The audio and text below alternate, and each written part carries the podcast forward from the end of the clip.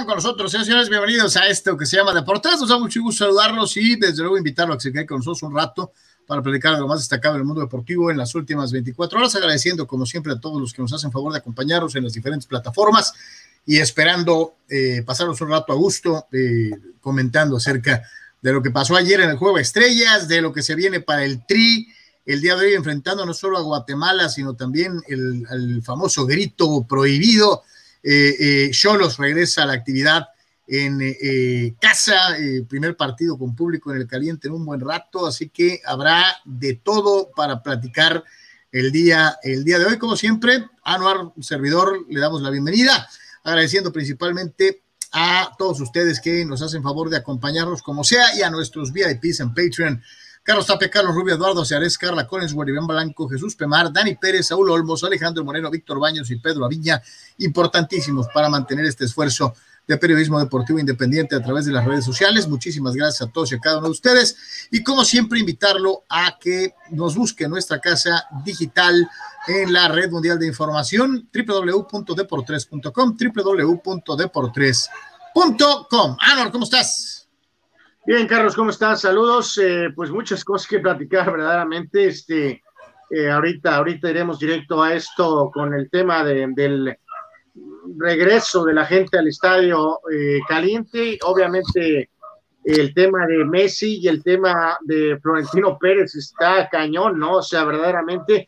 Y seguimos con ese aspecto también que ayer mencionamos mucho de la, la cobertura de los medios en España, ¿no? Este, y en específico del tal vez el principal, o más bien su falta de, cobertura, ¿no? Porque eh, esta, ayer, ayer era una bola de nieve, Carlos, pero hoy se eh, convirtió en una verdadera avalancha esto de Florentino. O sea, al final de cuentas no va a pasar nada porque pues mientras él esté en control, en pocas palabras, todo el mundo se va a tener que cuadrar, ¿no? Pero sí es un tema muy, este, eh, pues muy, muy curioso, ¿no? Este, creo que tú y yo tenemos una, un ángulo eh, que nos va a permitir, te lo vamos a platicar, pues medio entender a Florentino Pérez, ¿no? Pero, pero pues evidentemente hay que saber en dónde vas a abrir la boca, ¿no? Sí, sí, y en quién confías, ¿no? Eh, sí. para abrir la boca hay que estar seguro que de quién te rodea, ¿no? Esta, esta es una realidad eh, que creo que va a aprender in the hard way el señor eh, Florentino Pérez, que la verdad también te digo algo, ahorita eh, eh, lo estaremos abundando. Este, Anuar, le vale gorro. Sí, sí, totalmente, Carlos, totalmente le vale gorro, ¿no? O sea, y reitero, este, creo que tú entenderás perfectamente lo que me... Este, estos hombres que son así, empresarios, gente de negocios, no avanza diciendo por favor, ¿no? O sea, es gente dura, es gente dura que está acostumbrada a mandar, que está acostumbrada a decir lo que quieran, que no se impresionan, Carlos, por, por los futbolistas o por los entrenadores, los ven como empleados, ¿no? O sea, tienes que ser inteligente en cómo los manejas, eh, pero, pero sí, o sea, este, no, no se van a morder la lengua en cuanto a... Sí, ¿cuál, sensibilidad, cuál eh, tomar en cuenta al individuo, cuál la manga, ¿no? O sea, eh, ahorita y también te digo algo, hasta cierto punto creo que se entiende, no va a pedir disculpas, o sea, eh, eh, eh, porque tiene como principal escudo esta circunstancia de decir, es mi opinión y yo la estaba dando en un círculo cerrado de amigos y, y pues ya, se dio a conocer cuando no debió darse a conocer, es una indiscreción de la persona que utilizó mi confianza para grabarme y dar a conocer esto, que sí, sí pienso, digo, no, no creo que él vaya a decir, ay, es que no, este, eso lo dije para quedar bien. Lo que realmente pienso es diferente. No, yo creo que realmente eh, sacó lo que traía en, el pecho en ese momento. hay, que recordar, ¿no? Que los, los eh, audios y, por qué sale ahorita, ¿no? Que obviamente sí puede haber un tema ligado a la Superliga, pero sí creo que es un tema más personal en contra de él, eh, no necesariamente ligado a la Superliga, pero en este caso el, timing, ¿no? De la gente que tiene estos audios, ¿no? Porque son muy separados por años los de Casillas y los de Raúl. estarlos guardando, Anuar, estarlos guardando para partirle su mandarina en gajos, es una maniobra maquiavélica, casi, casi diabólica. Según ellos, ¿no? Porque también aquí hay otro factor, que los que tenemos que señalar cuando pues ahí tienen la nota, chequela por favor en deportres.com. ¿Tú crees que al comandante le valga gorro si Florentino le llama imbécil? Es que te reitero, los, los, dos casos son distintos. Ayer sí eran más personales porque eran gente de casa, los canteranos, ¿no? Gente como Raúl y gente como Iker Casillas. Eh, se habló mucho del tema incluso de la esposa, de las, en el caso de Casillas, de, de, la esposa, bueno, de los dos más bien. Hoy fue eh, en el tema de Cristiano y de Mourinho, pues no hay mucha sorpresa, ¿no? Carlos, digo, eh, Florentino es arrogante, bueno, pues también Mourinho y Cristiano son arrogantes, ¿no? Entonces, que porque si Cristiano hizo X, ya la palabra imbécil ahí se me hace como que está a la mejor creo que le voy más al contexto que dice de que pues, son extremadamente arrogantes, que no le hacen caso a nadie, que no, su agente pesa lo que una pluma.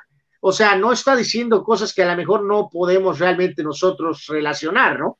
Sea, no son verdaderamente angelitos Cristiano y Mourinho, sobre todo más en esa etapa, ¿eh? A lo mejor ahorita han cambiado en algunas circunstancias eh, el hecho de que quería cambiar a Roberto Carlos, básicamente, de venderlo, vender a Roberto Carlos para traer a Carvalho, este, pues sí es un movimiento que eh, eh, denota su, mentalidad, ¿no? Quería sacarle lana a Roberto Carlos porque el Chelsea iba a pagar un billete. aprovechar el último envión eh, para hacer negocio, así de sencillo. Aunque claramente este Carvalho era pues un central, no era la misma posición y no era un jugador de la misma calidad, pero él estaba viendo más que nada en, aprovechar que el Chelsea quería a Roberto Carlos, ¿no? y ahora todo da más lógica, Carlos, con la decisión y el rompimiento eventualmente con Ronaldo, con Cristiano, con CR7, no por los problemas de que imbécil o arrogancia, un tema al final de cuentas de billete, ¿no? De no te voy a pagar por lo que hiciste, ¿no? Te voy a pagar por lo que eres ahora, ¿no?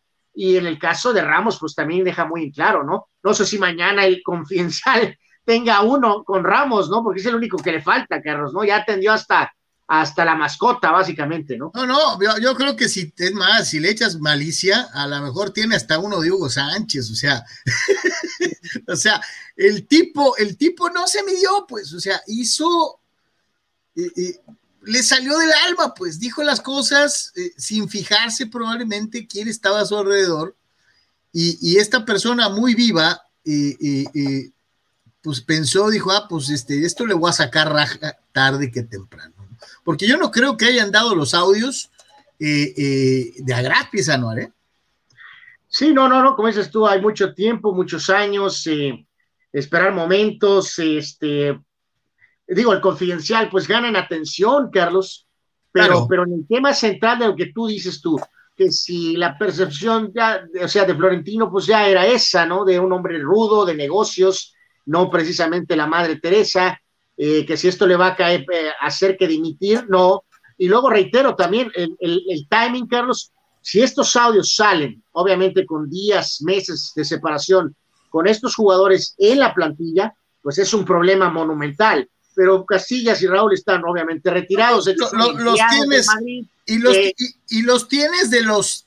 Sí, y en el caso de. Porque trabajan para ti, ¿no? Y de Cristiano y de Mourinho, pues ya se fueron. O sea, entonces eh, vamos, no, no, no. De, hecho, pienso, Carlos, que Mourinho tiene como, como cualquier técnico, incluso de la Liga MX, ahora va a la Roma, ¿no? Ya fracasó en el United, le fue mal en el Chelsea, que era su equipo, le fue mal en el Tottenham, eh, y va a la Roma ahora, eh, pero siempre hemos pensado, Carlos, que tiene todavía guardada la carta de eventualmente volver al Madrid. Y creo que va a pasar, creo que puede pasar, y estos audios van a valer un sorbete auténticamente, ¿no? O sea, en el caso de Moe, pues lo más que le está diciendo es que eres un arrogante, engreído, ¿no? Pues digo, la verdad es que hay cosas peores que esas. oye, y en aquel tiempo tenía de qué creerse el mister, ¿eh? Estaba el pic de su power, muy claro. Entonces, eh, que va a perder este Florentino su chamba por esto, por supuesto que no, que si se va a disculpar, no. Este, ahora, si sale ahorita algún audio, Carlos, más reciente, donde ataca a jugadores actuales de la plantilla, pues eh, así es un problema, ¿no? Pero, pero pues no sé. no sé podría darse, ¿eh? no creas que el plantel del Madrid ahorita está como para presumir, si, Cristiano era un imbécil, pues hay varios de esos que también lo son, ¿no? O sea, en otro sentido, ¿no? Eh, en fin, algo. Pero, pero no, sí, sí, cerrando este tema, lo que dices tú, pues sí va a estar súper paranoico, ¿no, Carlos? Yo creo que va a andar contratando sistemas estos de contraespionaje y, y este, sabrá Dios dónde pueda realmente, o sea, porque pues es un detalle. Tienen un aparatito que pita cuando tienes un micrófono activado, creo que a 5 o 6 metros de distancia tuyo, ¿no? O sea, imposibilita esa situación de las famosas grabaciones. Vamos a ver. creo que sí va a implementar eso que algunos ejecutivos, de, algunos de altísimo nivel, otros de medio nivel, otros de ningún nivel, eh, pero sabes que ahora sí lo entiendo, ¿eh, Carlos?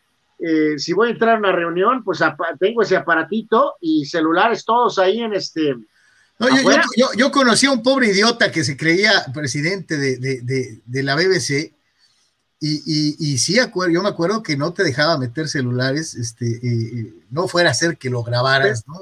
hay mucha gente que, que, sí hace eso también, ¿no? Terrible. Pero más ahora, ¿no? Porque sí, de veras. Ah, no, el miedo no anda en burro, ¿eh? Pero ya. pero, en el, caso de Florentino, mira, ya cuando te, te las. ya te expusieron, completamente justificado el sentirse agraviado y el extremar precauciones de aquí en adelante, ¿eh? Sí, y es que reitero, que cada nueva versión de teléfono, o sea, digo, realmente ahora no, ni que, o sea, le aplicas y el botón se queda ahí y sigue grabando, no, no, no, no, no va a estar el teléfono ahí tintineando, ni haciendo nada, ni ruido. O sea, realmente puedes grabar las conversaciones. Entonces, Sí, tienes que sacar la grabadorcita. Yo me acuerdo en mis tiempos, como desde mis tiempos dinosauricos, al momento que le apretabas rec, se escuchaba el, cassette se escuchaba el cassette dando vueltas. No, y qué tal si se botaba el cassette, ¿no? Tenías que acercarle al individuo lo más posible para tener mejor audio, porque si no se oía con un montón de hits. Entonces, en resumidas cuentas, eh, pues sí, sí es algo muy llamativo. Pónganse truchas para que no los graben diciendo tarugadas, ¿no? si va a cambiar alguna cosa dramática con el Madrid, este. No, no, no, no, no, nada, no. Digo, o sea, ya nada más, eh, ahora sí, para cerrar esto, eh, no creo que Kylian Mbappé, ya sea ahorita, el año que viene, se vaya a asustar. No, no, decir, no voy a ir al Madrid porque ocho años después Florentino dirá que soy un idiota. O sea, no. Sí, o sea, ahí al final de cuentas va a ser un tema, pues obviamente es de dinero, de proyección, de todo, ¿no? With money, that's the dog. Así de sencillo. Dani Pérez Vega dice, buen día al juego de estrellas. Yo esperaba más carreras tomando en cuenta que era Field, pero predominó el picheo. Bien por Guerrero Jr. ganando el MVP con ese batazo descomunal.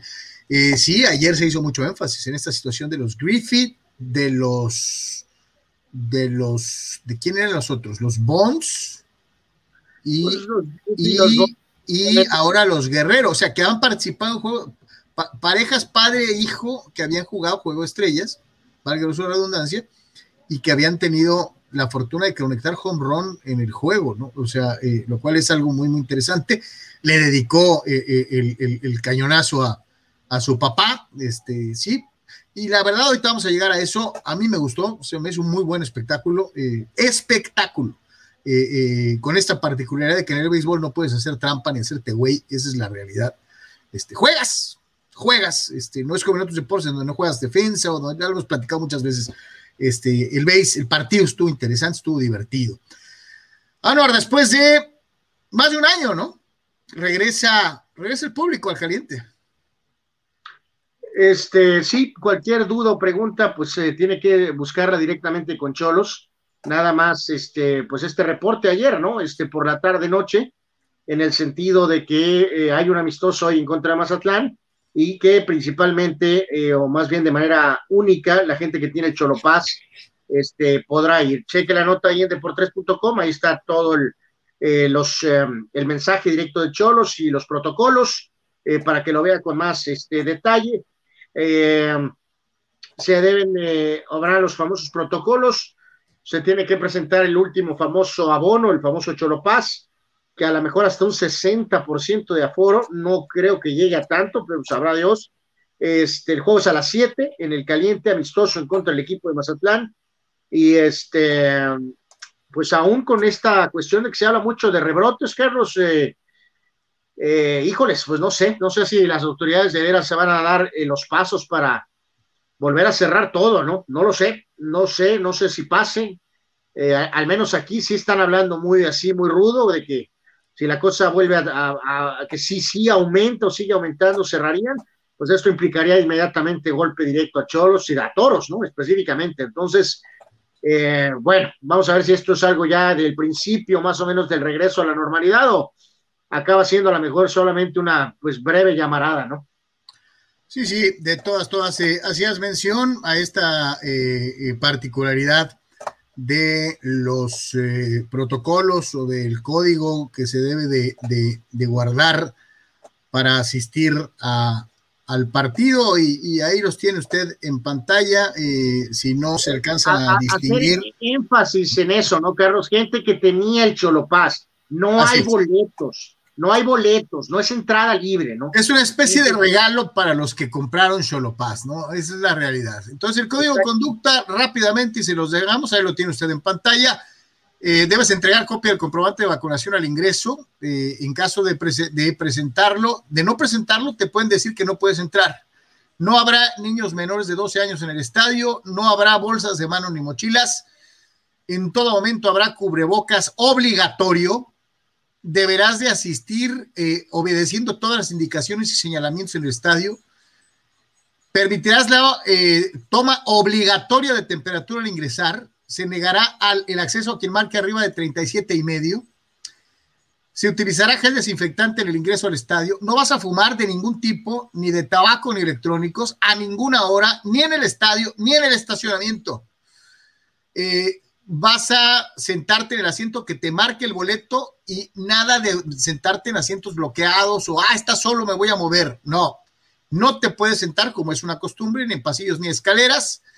Mantendrás la sala a distancia de un metro y medio permanentemente y eh, así están las cosas. Estas son algunas de las medidas. Reiteramos que se estará aplicando en el juego amistoso del día de hoy, parte de la pretemporada de Cholos, más detalles, métanse por favor a la de ya o quieren ver el texto en grande y leerlo ustedes.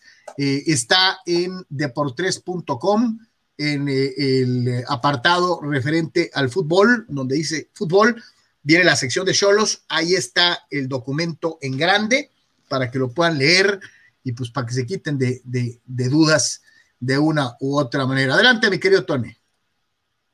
Se abre el estadio caliente, muchachos. Esta noticia nos la dieron ayer por la tarde noche. Se abre el estadio caliente.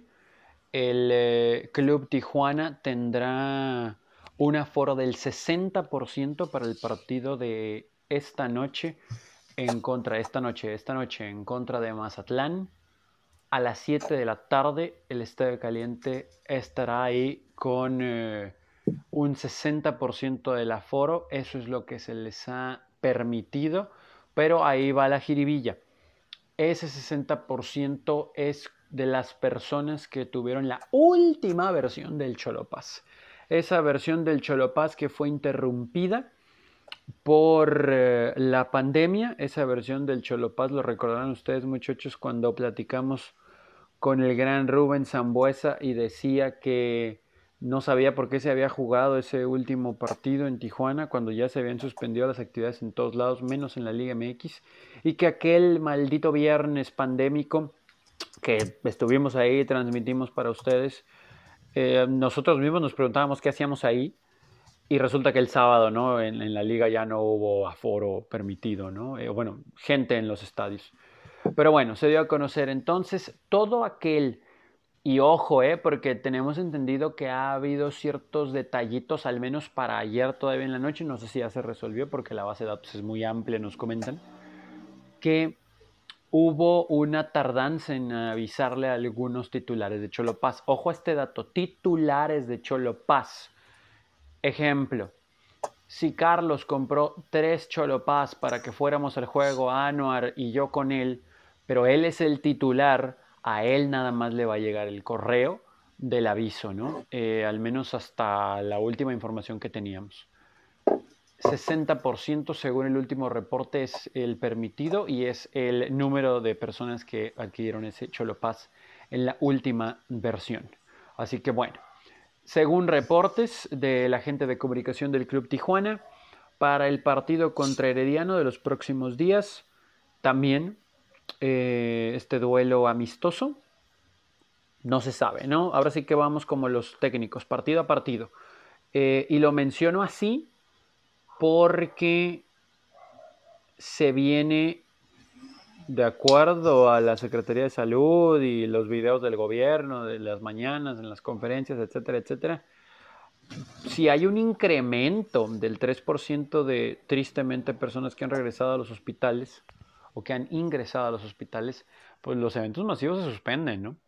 Entonces, bueno, vamos a sacar el partido de mañana y veremos qué pasa con lo demás. Cholos, Mazatlán, Estadio Caliente, con 60% de aforo, todos aquellos que tenían su Cholo Paz entrarán simplemente presentándolo, nada de venta de boletos, ninguna otra cosa así. Gracias, Tony. Y que quede bien claro, ¿no? Lo, lo, qué bueno que remata Tony eh, la nota con esto, porque así es, ¿no? Carajo. O sea, no tienes solo paz, no tiene ni caso que vayas, no te van a dejar entrar. Es solo para poseedores del famoso abono, ¿no? Eso, es lo más, lo más importante. Eh, 60% se me hace una entrada, pues vamos a decirlo así, correcta eh, eh, dentro de lo que cabe. aunque los numeritos recientemente pues empiezan a ser otra vez alarmantes, ¿no? Con todo y que ya hay gente, muchísima gente vacunada, los números, los números no, no cesan eh, eh, de, de, presentarnos escenarios difíciles. Dice Alejandro Bobadilla, saludos señores aquí presentes, saludos mi querido Alex, este, dice Arturo Carrillo, saludos a todos, carnal, muchas gracias como siempre por estar aquí. Eh, Gabriel Armando Narváez, ahora que Messi se va a bajar el 50% de su sueldo, parece inminente su regreso al Barcelona. Entonces, Carlos, dinos la verdad, ¿ya no llegará Messi al América?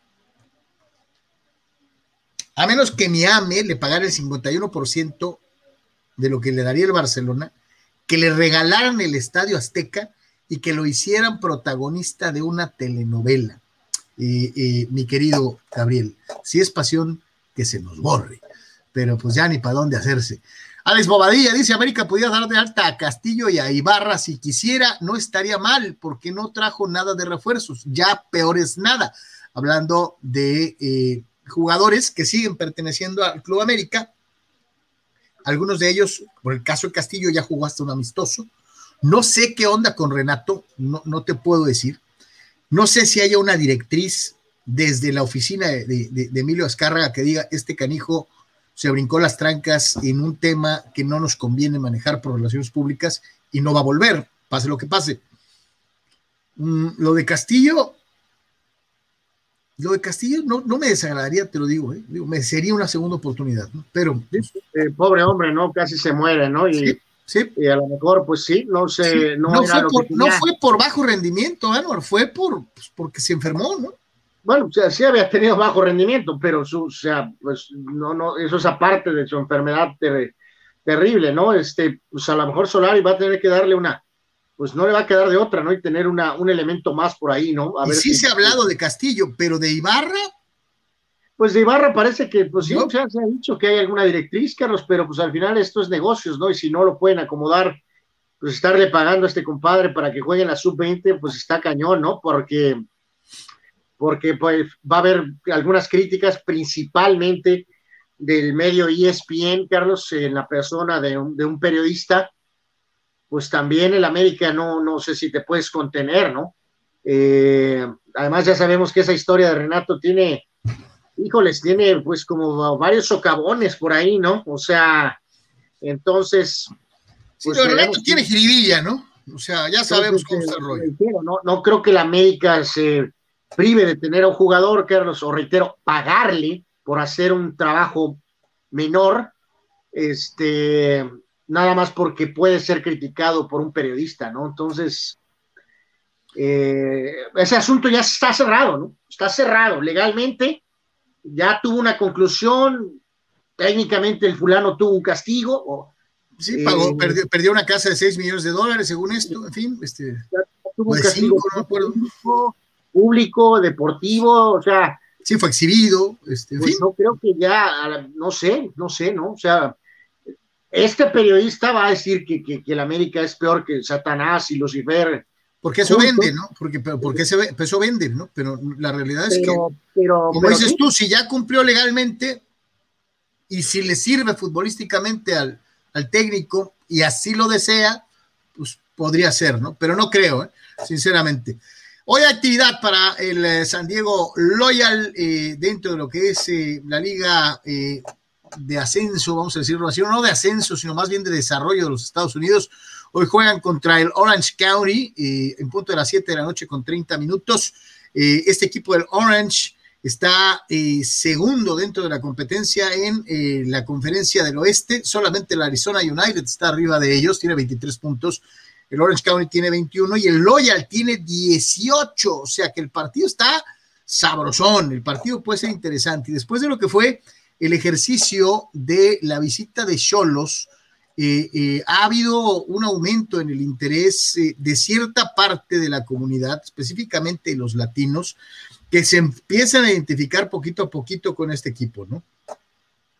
Pues sí, sí, sí, sí, pues es, reiteramos un proceso paso a paso y al final de cuentas siempre lo hemos dicho, ¿no? Por más mercadotecnia que hagas, por más bufandas que tengas, por más que puedas reclutar a gente para que haga trabajo ahí en la porra, eh, pues en la, mejor arma de reclutamiento es ganar partidos, ¿no? En donde sea, en donde juegues. Entonces, este, vamos a ver qué, puede hacer este equipo en los siguientes eh, partidos y momentum, a lo mejor para tratar de capitalizar un poquito en ese reflector que a los que tuvieron, ¿no? Al enfrentar a Tijuana.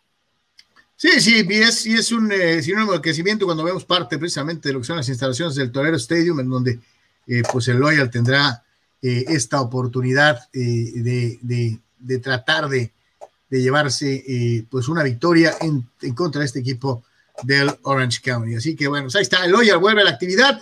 Mi querido Tony, platícanos. Juega Loyal, hoy juega el San Diego Loyal. Esto es importante, esto es digno del análisis. El equipo del Phoenix Rising y también del eh, Orange County Club están arriba del cuadro del Loyal. El equipo de Phoenix, 11 partidos disputados, 23 puntos. Orange County, 11 partidos disputados, 21 puntos. Y el Loyal, 12 partidos disputados, es decir, uno más que estos dos, y tienen 18 puntos. Está de más mencionar la importancia de este duelo. Los siguientes dos juegos de Loyal son precisamente en contra de los equipos que están arriba de ellos.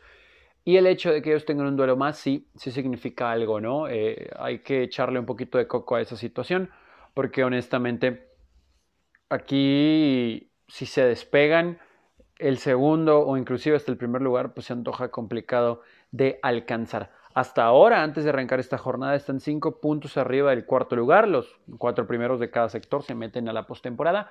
Así que será un duelo muy interesante, muy importante, pero que todavía tiene un colchón ahí el con que jugar para con el cuarto lugar. De cualquier modo, si le ganan al equipo de Orange County, le estén empatando en puntos, a pesar de tener un juego más y se acercarían a dos de Phoenix, dependiendo de lo que ellos hagan en esta jornada. E insistimos, el siguiente duelo es contra Phoenix, entonces sí existe la posibilidad de que Loyola acaricie el primer lugar de su grupo, dependiendo de resultados, pero por lo menos tratar de amarrar ese segundo puesto. Así que bueno, vamos a esperar qué es lo que depara el destino para el San Diego Loyal, que llega ya a su encuentro número 4 de 5 de manera consecutiva en casa, incluyendo el amistoso en contra de Cholos del fin de semana anterior. Jugarán, insistimos, esta noche en este duelo y hasta el día 24, sábado por la noche, sábado 24, estarán enfrentándose al cuadro de Phoenix. Importantísimo, veremos qué tanta gente va por ser un duelo entre semana, pero la verdad es que siempre ha traído un buen número de personas el fútbol del Loyal de Landon Donovan. Ojalá, ojalá que, las cosas eh, en este engranaje sigan moviéndose bien hacia adelante, porque el proyecto ahí va, ¿no? Si vienes de USL, la gente está metidona, eh, a todos nos gusta el ambiente, nos llama, nos llama lo que está haciendo el club en su proyecto y evidentemente si bien queda mucha temporada todavía, la campaña concluye en octubre. Eh, ahorita que estamos en julio, pues es un buen momento, ¿no? Para que Loyal, después de que empezó muy mal y que repuntó, ahorita busque solidificar ese buen momento en lo alto de la tabla. No ha perdido en un buen rato el Oil, en un buen, buen, buen rato. Y obviamente en la liga, porque pues sí cayó ante Cholos en ese amistoso, pero en la liga busca continuar con este buen paso. 7.30 esta noche ante el Orange County Club, que están a dos puntos el Oil de ellos. Y aquí, eh, pues si haya suerte, ojalá que, que, curioso, ¿no? Que juegan eh, los dos eh, equipos, cada uno en su lado de la frontera, el día de hoy, más o menos a la misma hora.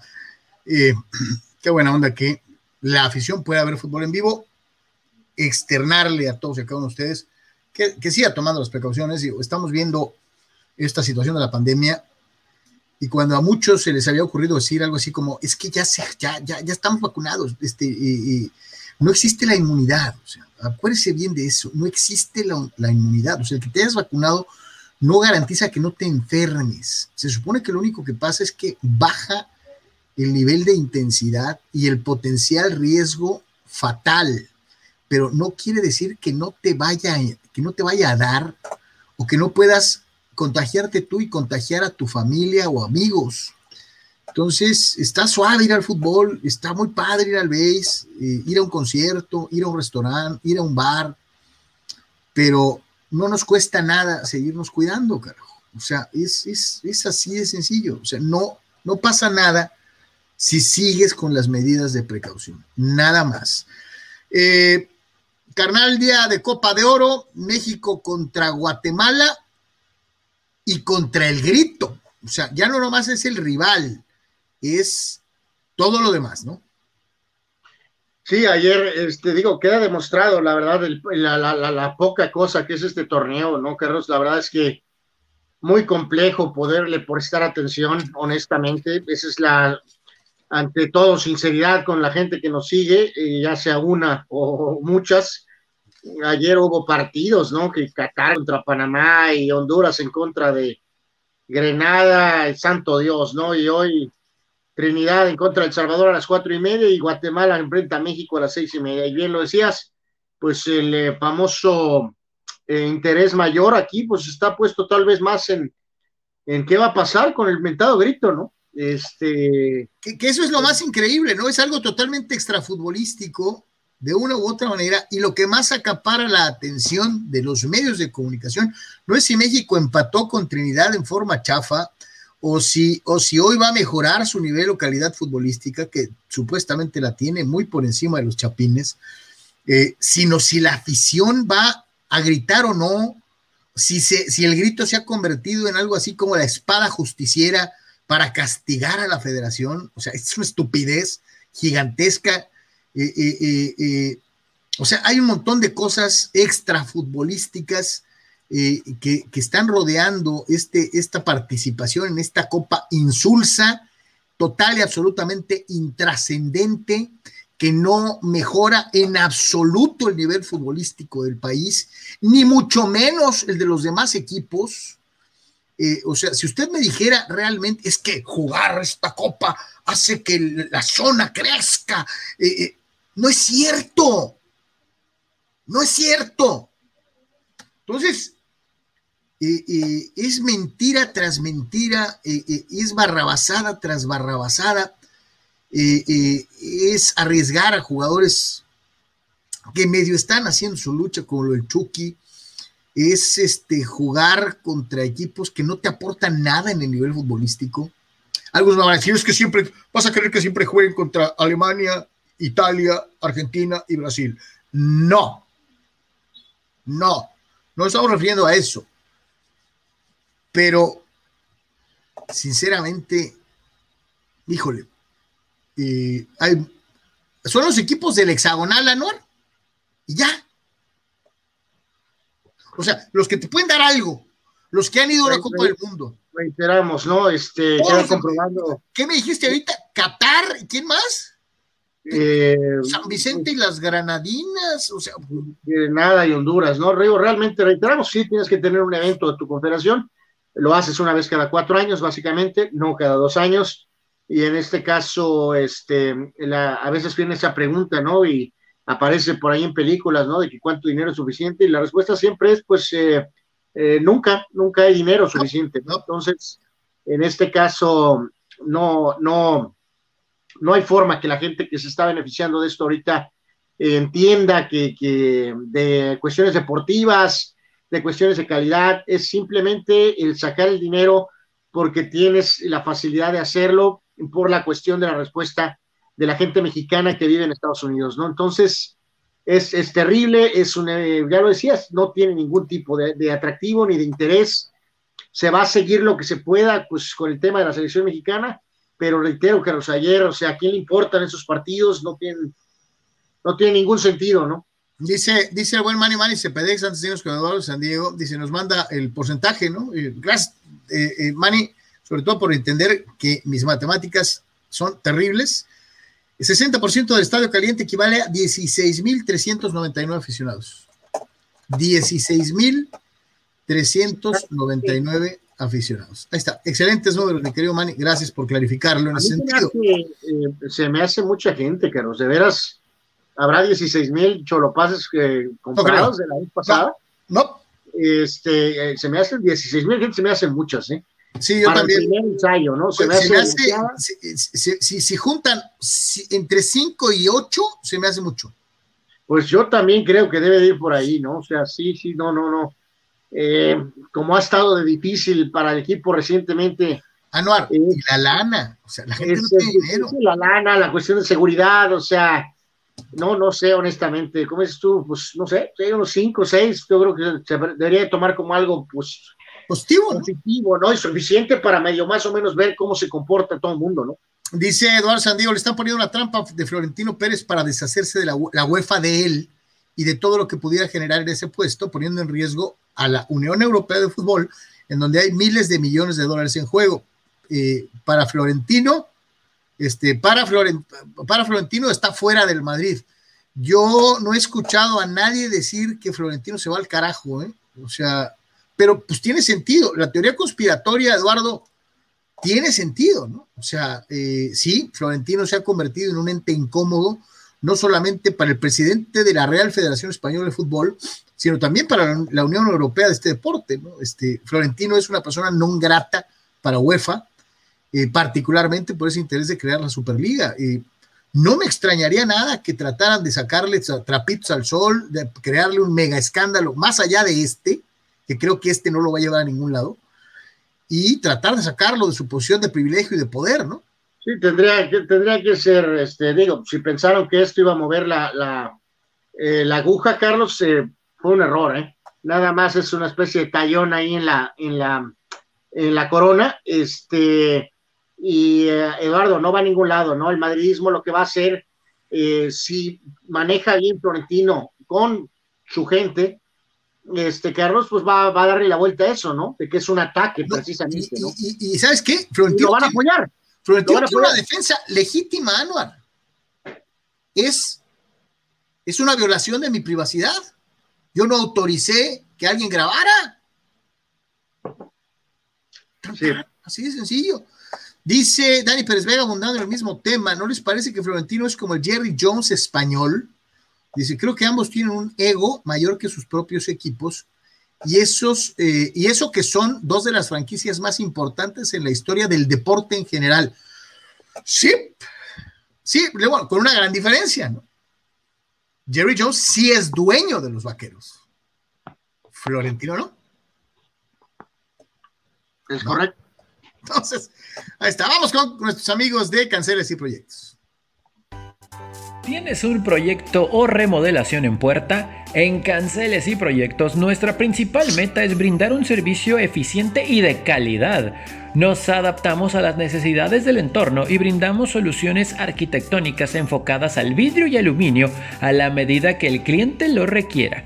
Estamos ubicados en calle Gladiolas, número 3927 Interior 1, El Prado, Tijuana, Baja California. Y también puedes contactarnos en ventas arroba cancelesyproyectos.com en los teléfonos que aparecen en pantalla 664-684-0625 y 664-681-0345 o en nuestro sitio web www.cancelesyproyectos.com.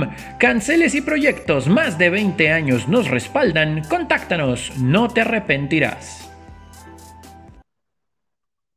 muy bien, ¿no? Estuvo, estuvo, estuvo interesante. en términos generales, pues, eh, atractivón, atractivón el juego de estrellas. el tener a Fernando Tatis Jr. como el primer padre titular en un juego de estrellas desde Tony Wynn, evidentemente, pues es algo emotivo, ¿no? Para todos los aficionados de los padres, incluyéndome. Y, y ahí sí se le escaparon dos lanzamientos que fácil pudo haber despedazado por, eh, por estar en Colorado, por cómo él batea, etcétera, etcétera, etcétera. Eh, Realmente pues sí la votó. Eh, bueno, ¿no? El momento es en el que vimos a Machado y a Cronenworth en turnos eh, seguidos.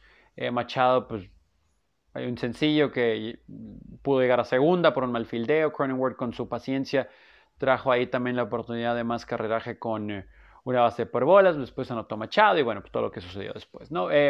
buen juego de estrellas en general.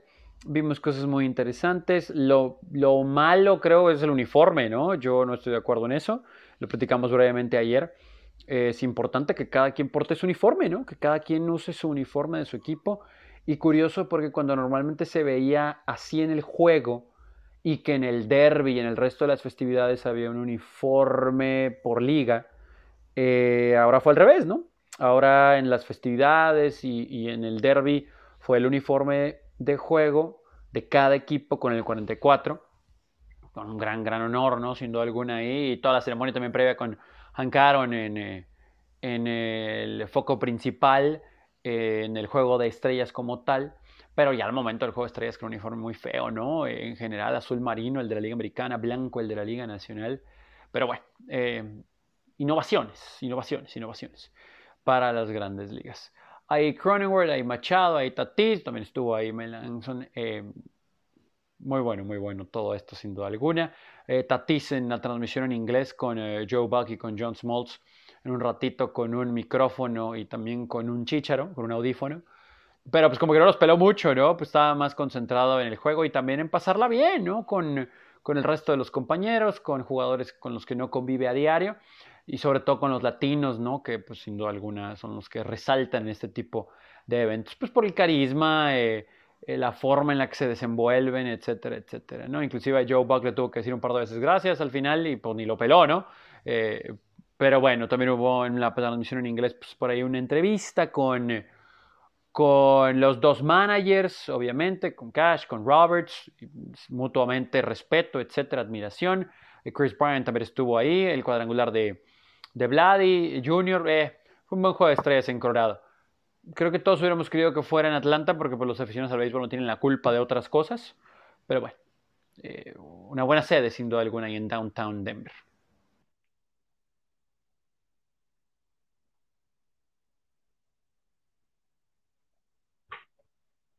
Y, lo decíamos, el béisbol no, no, no tiene, eh, la política no tiene juego en el béisbol, no tiene juego en ningún deporte que, se maneje eh, con eh, el nivel de intensidad y pasión que todos esperamos de una disciplina que busca exaltar las mejores cosas en el ser humano, ¿no? La competitividad, el, crecimiento personal, la diversión, el espíritu lúdico, lo que significa jugar. Y, y, por desgracia, en fecha reciente, ahora todo tiene que llevar tinte polaco, porque si no, vale Wilson y, no tiene trascendencia, lo cual es una estupidez. Pero eh, bueno, eh, dejemos de lado la polaca, la grilla, y en el aspecto puramente deportivo, yo me divertí, no sé tú.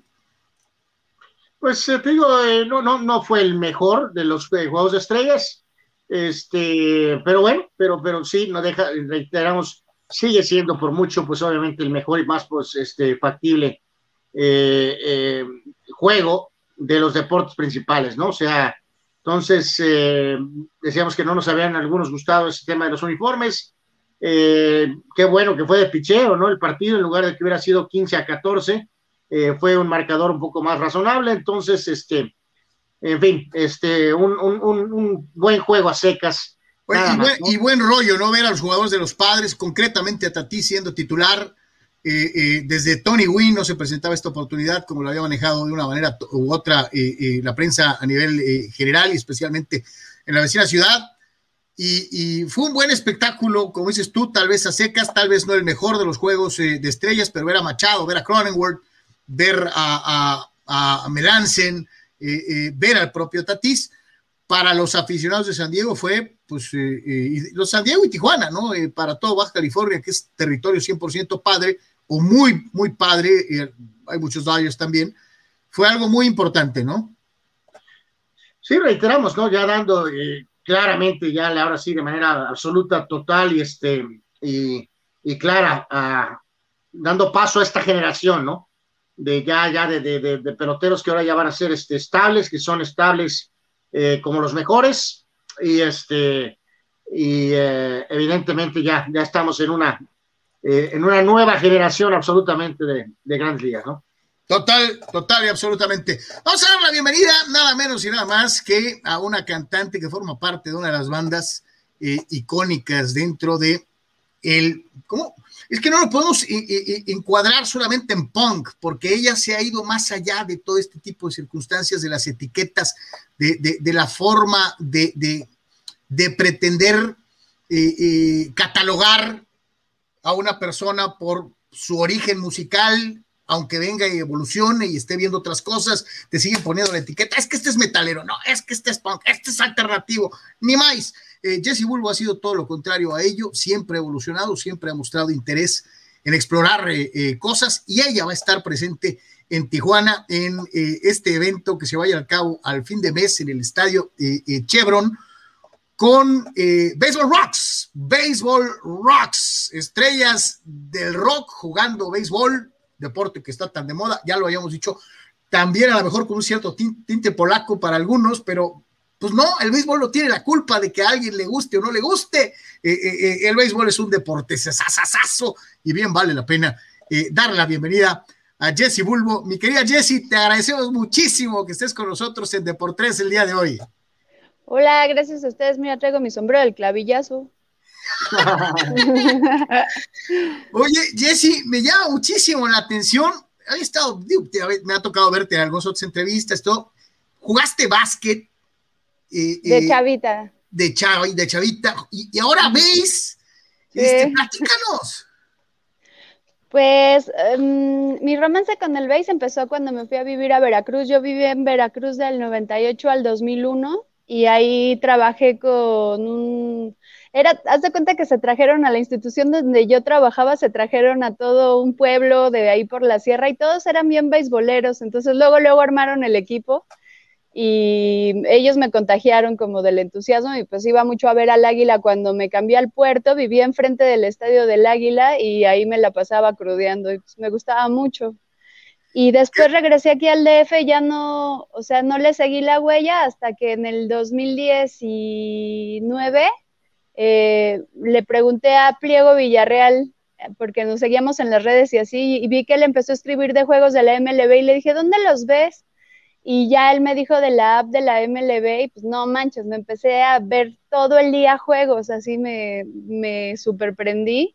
Y después cuando me, invitaron a jugar dije, ay, súper sí, pero y después resultó que, o sea, por sorteo quedé en el equipo con pliego.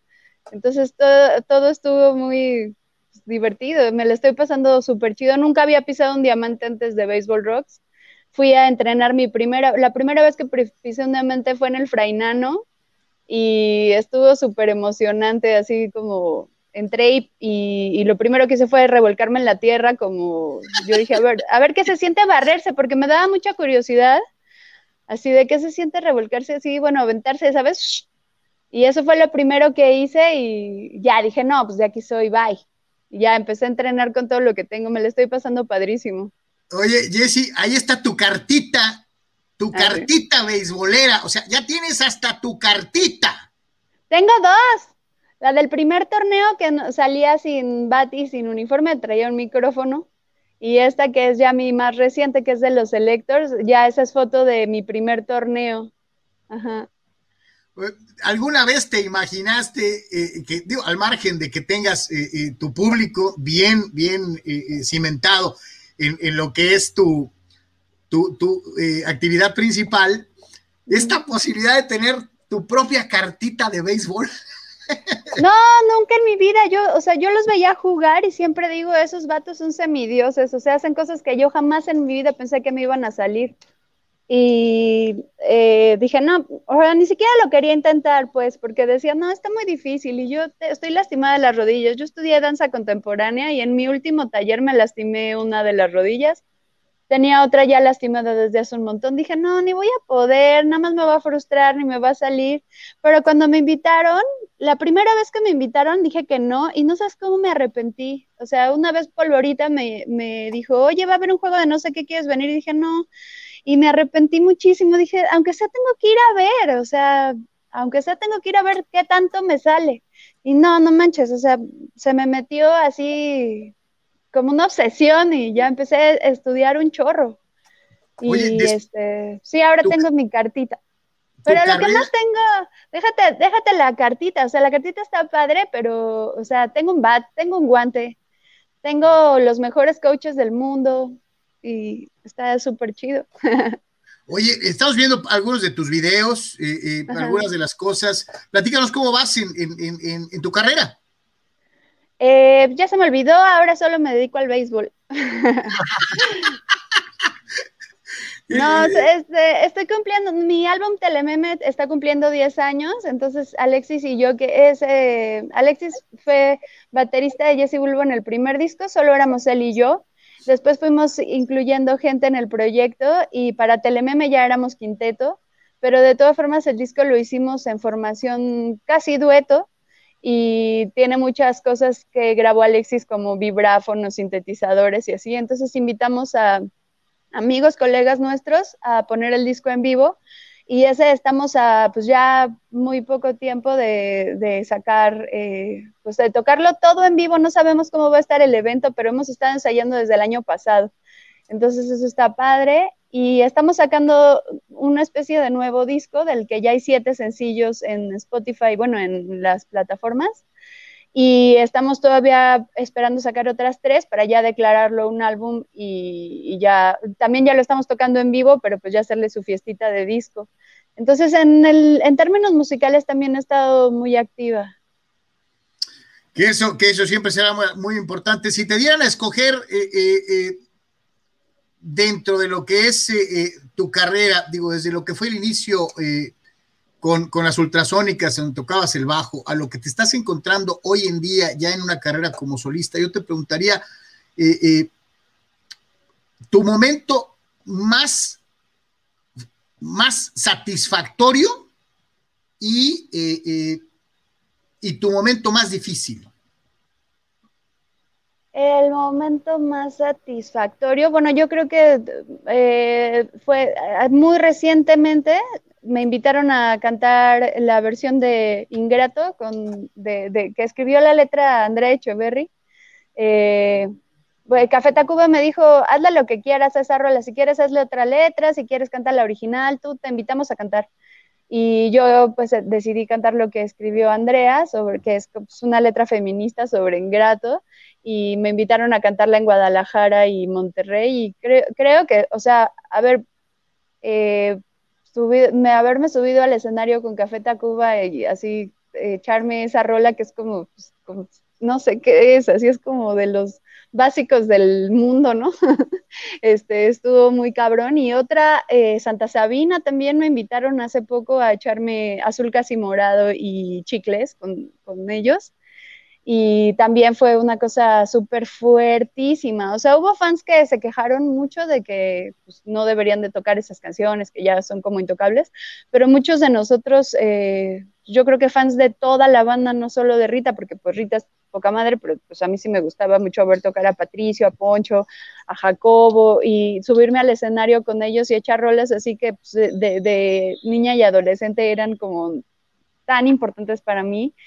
Eh, bueno, siguen siendo, pero pues en ese momento neta me abrieron como todo un espectro nuevo de, cosas padres. Entonces, o sea, echarme esas dos rolas con ellos, yo creo que ha sido de lo más padre y, pues que más o menos sí me salieron tú, eso estuvo bien cabrón. y eso es, lo más este es lo que te iba a decir, es lo más cañón de todo, ¿no? O sea, qué mejor manera de recordar a Rita y lo que significó para Santa Sabina y para el rock mexicano que manteniendo vivas sus canciones, ¿no? yo creo que Rita no, pues ya es como, es como una santa, tal cual, ¿no? Así ella, ella es, es, la santa. Entonces, pues, o sea, yo creo que nunca se nos va a olvidar y cada, cada vez se me hace que está más como eh, elevada a, ya, o sea, ya no es humano, o sea, es como que es muy fuerte lo que sentimos todos por Rita, ¿no?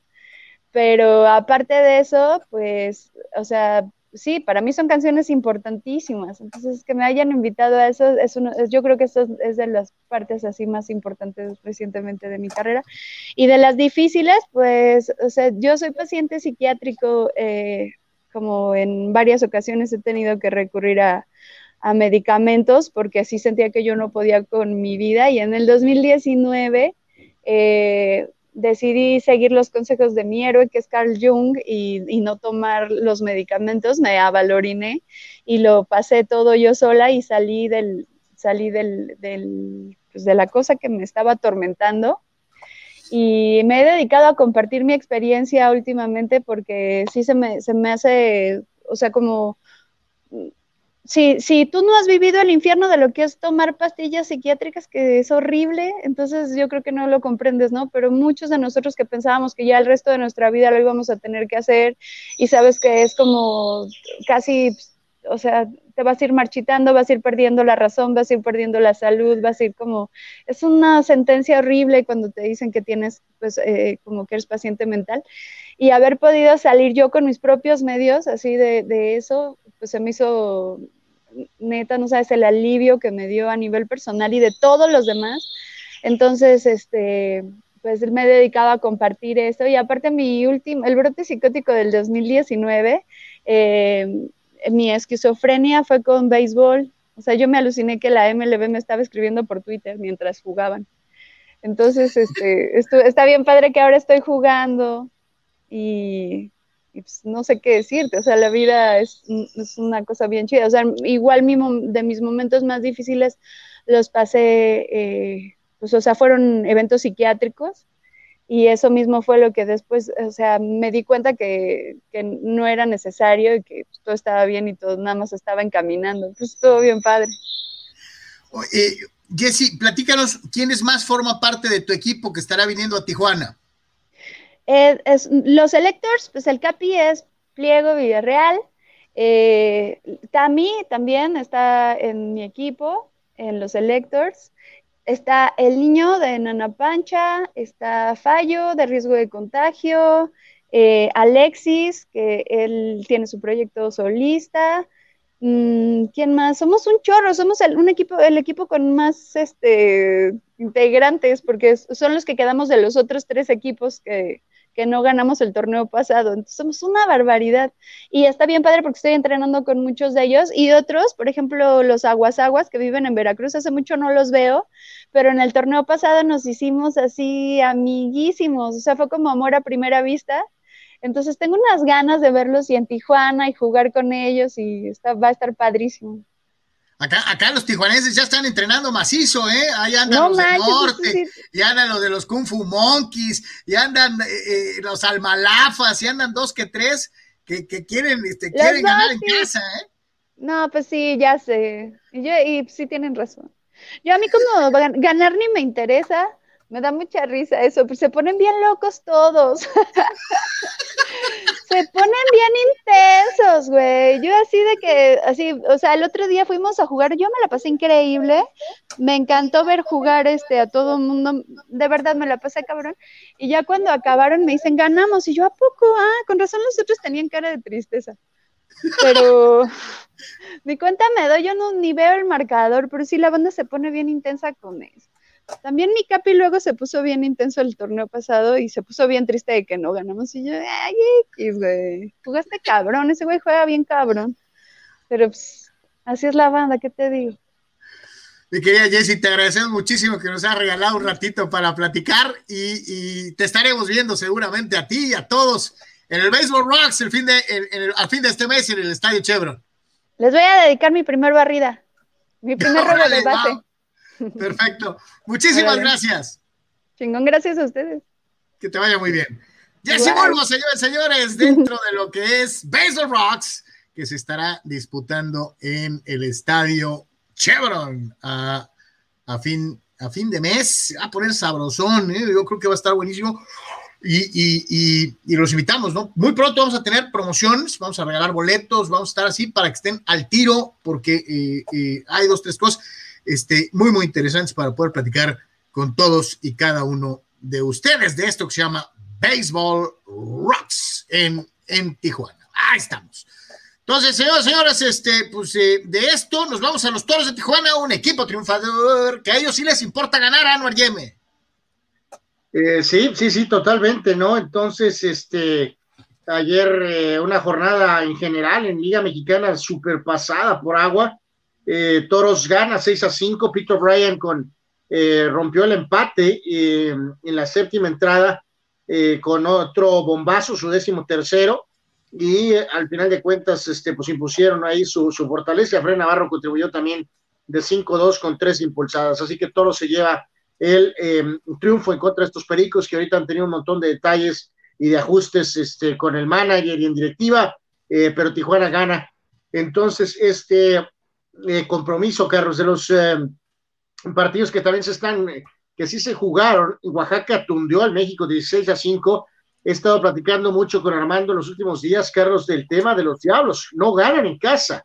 Y ayer los volvieron a hacer pomada, ¿no? 16 carreras, 20 y pico de imparables o o 20 imparables, o sea, el hermoso estadio Alfredo Harpelú no está siendo condición de local para los Diablos, ¿no? Juegan extraordinariamente bien de visita, pero están jugando basura ante todos los equipos, eh, literalmente en casa, así que eso es un algo a seguir eh, para los líderes de la zona, de la zona sur, ¿no? Sultanes eh, le ganó 11-3 a Laguna, a Alice Solís, par de bombazos, y el equipo de Bravos regresó para vencer a Veracruz 10 carreras a 8, 5 en la fatídica séptima entrada. Eh, en los juegos entre Aguascalientes y Saltillo, Yucatán y Tabasco, Quintana Roo y Campeche, Mariachis de Guadalajara y Monclova y Generales de Durango no se llevaron a cabo, todos por problemas de lluvia. Qué duro ha estado eh, eh, eh, verdaderamente el clima en toda la República, con algunas consecuencias verdaderamente terribles en, diferentes sitios. Pero, híjole, caray, sinceramente, los mejores deseos, hay lugares en donde ha habido hasta inundaciones, etcétera. está lloviendo machinrín muy, muy duro en, en, el sur, en el sur de la República, en algunas zonas, sobre todo en la zona eh, sur-sureste, eh, en donde ha estado muy, muy brava eh, la lluvia en fecha, en fecha reciente. Dice, antes de irnos con otro mensaje de nuestros patrocinadores, dice Fausto Andesco, ¿creen que le afecte a Florentino al nivel de tener que dimitir el Real Madrid? Ya dijimos que no. Eh, yo creo que no va a ningún lado. Fidel Ortiz, según Miquel Arreola, dice que la diferencia del Irapuato, Tlaxcala y Tepatitlán, que, demostraron orden corporativo y financiero para llegar a la expansión MX, para empezar, Tepatitlán y Tlaxcala son plazas mediocres, cuyos estadios son tan limitados como el de La Piedad y cuyas posibilidades de hacer un nuevo estadio son las mismas que tiene el Atlas de ser campeón, o sea, ninguna. Fidel, pero pues cada plaza hace su luchita. Este, imagínate te voy a dar un caso hipotético. Ya no querían jugar en el estadio de béisbol. Y el proyecto de fútbol de Tijuana jugó en el CREA, que es un estadio de una unidad deportiva. Eh, con los dorados y después con los, ¿cómo se llamaban los otros? Este, bueno, hubo varios, los que estuvieron ahí, ¿no?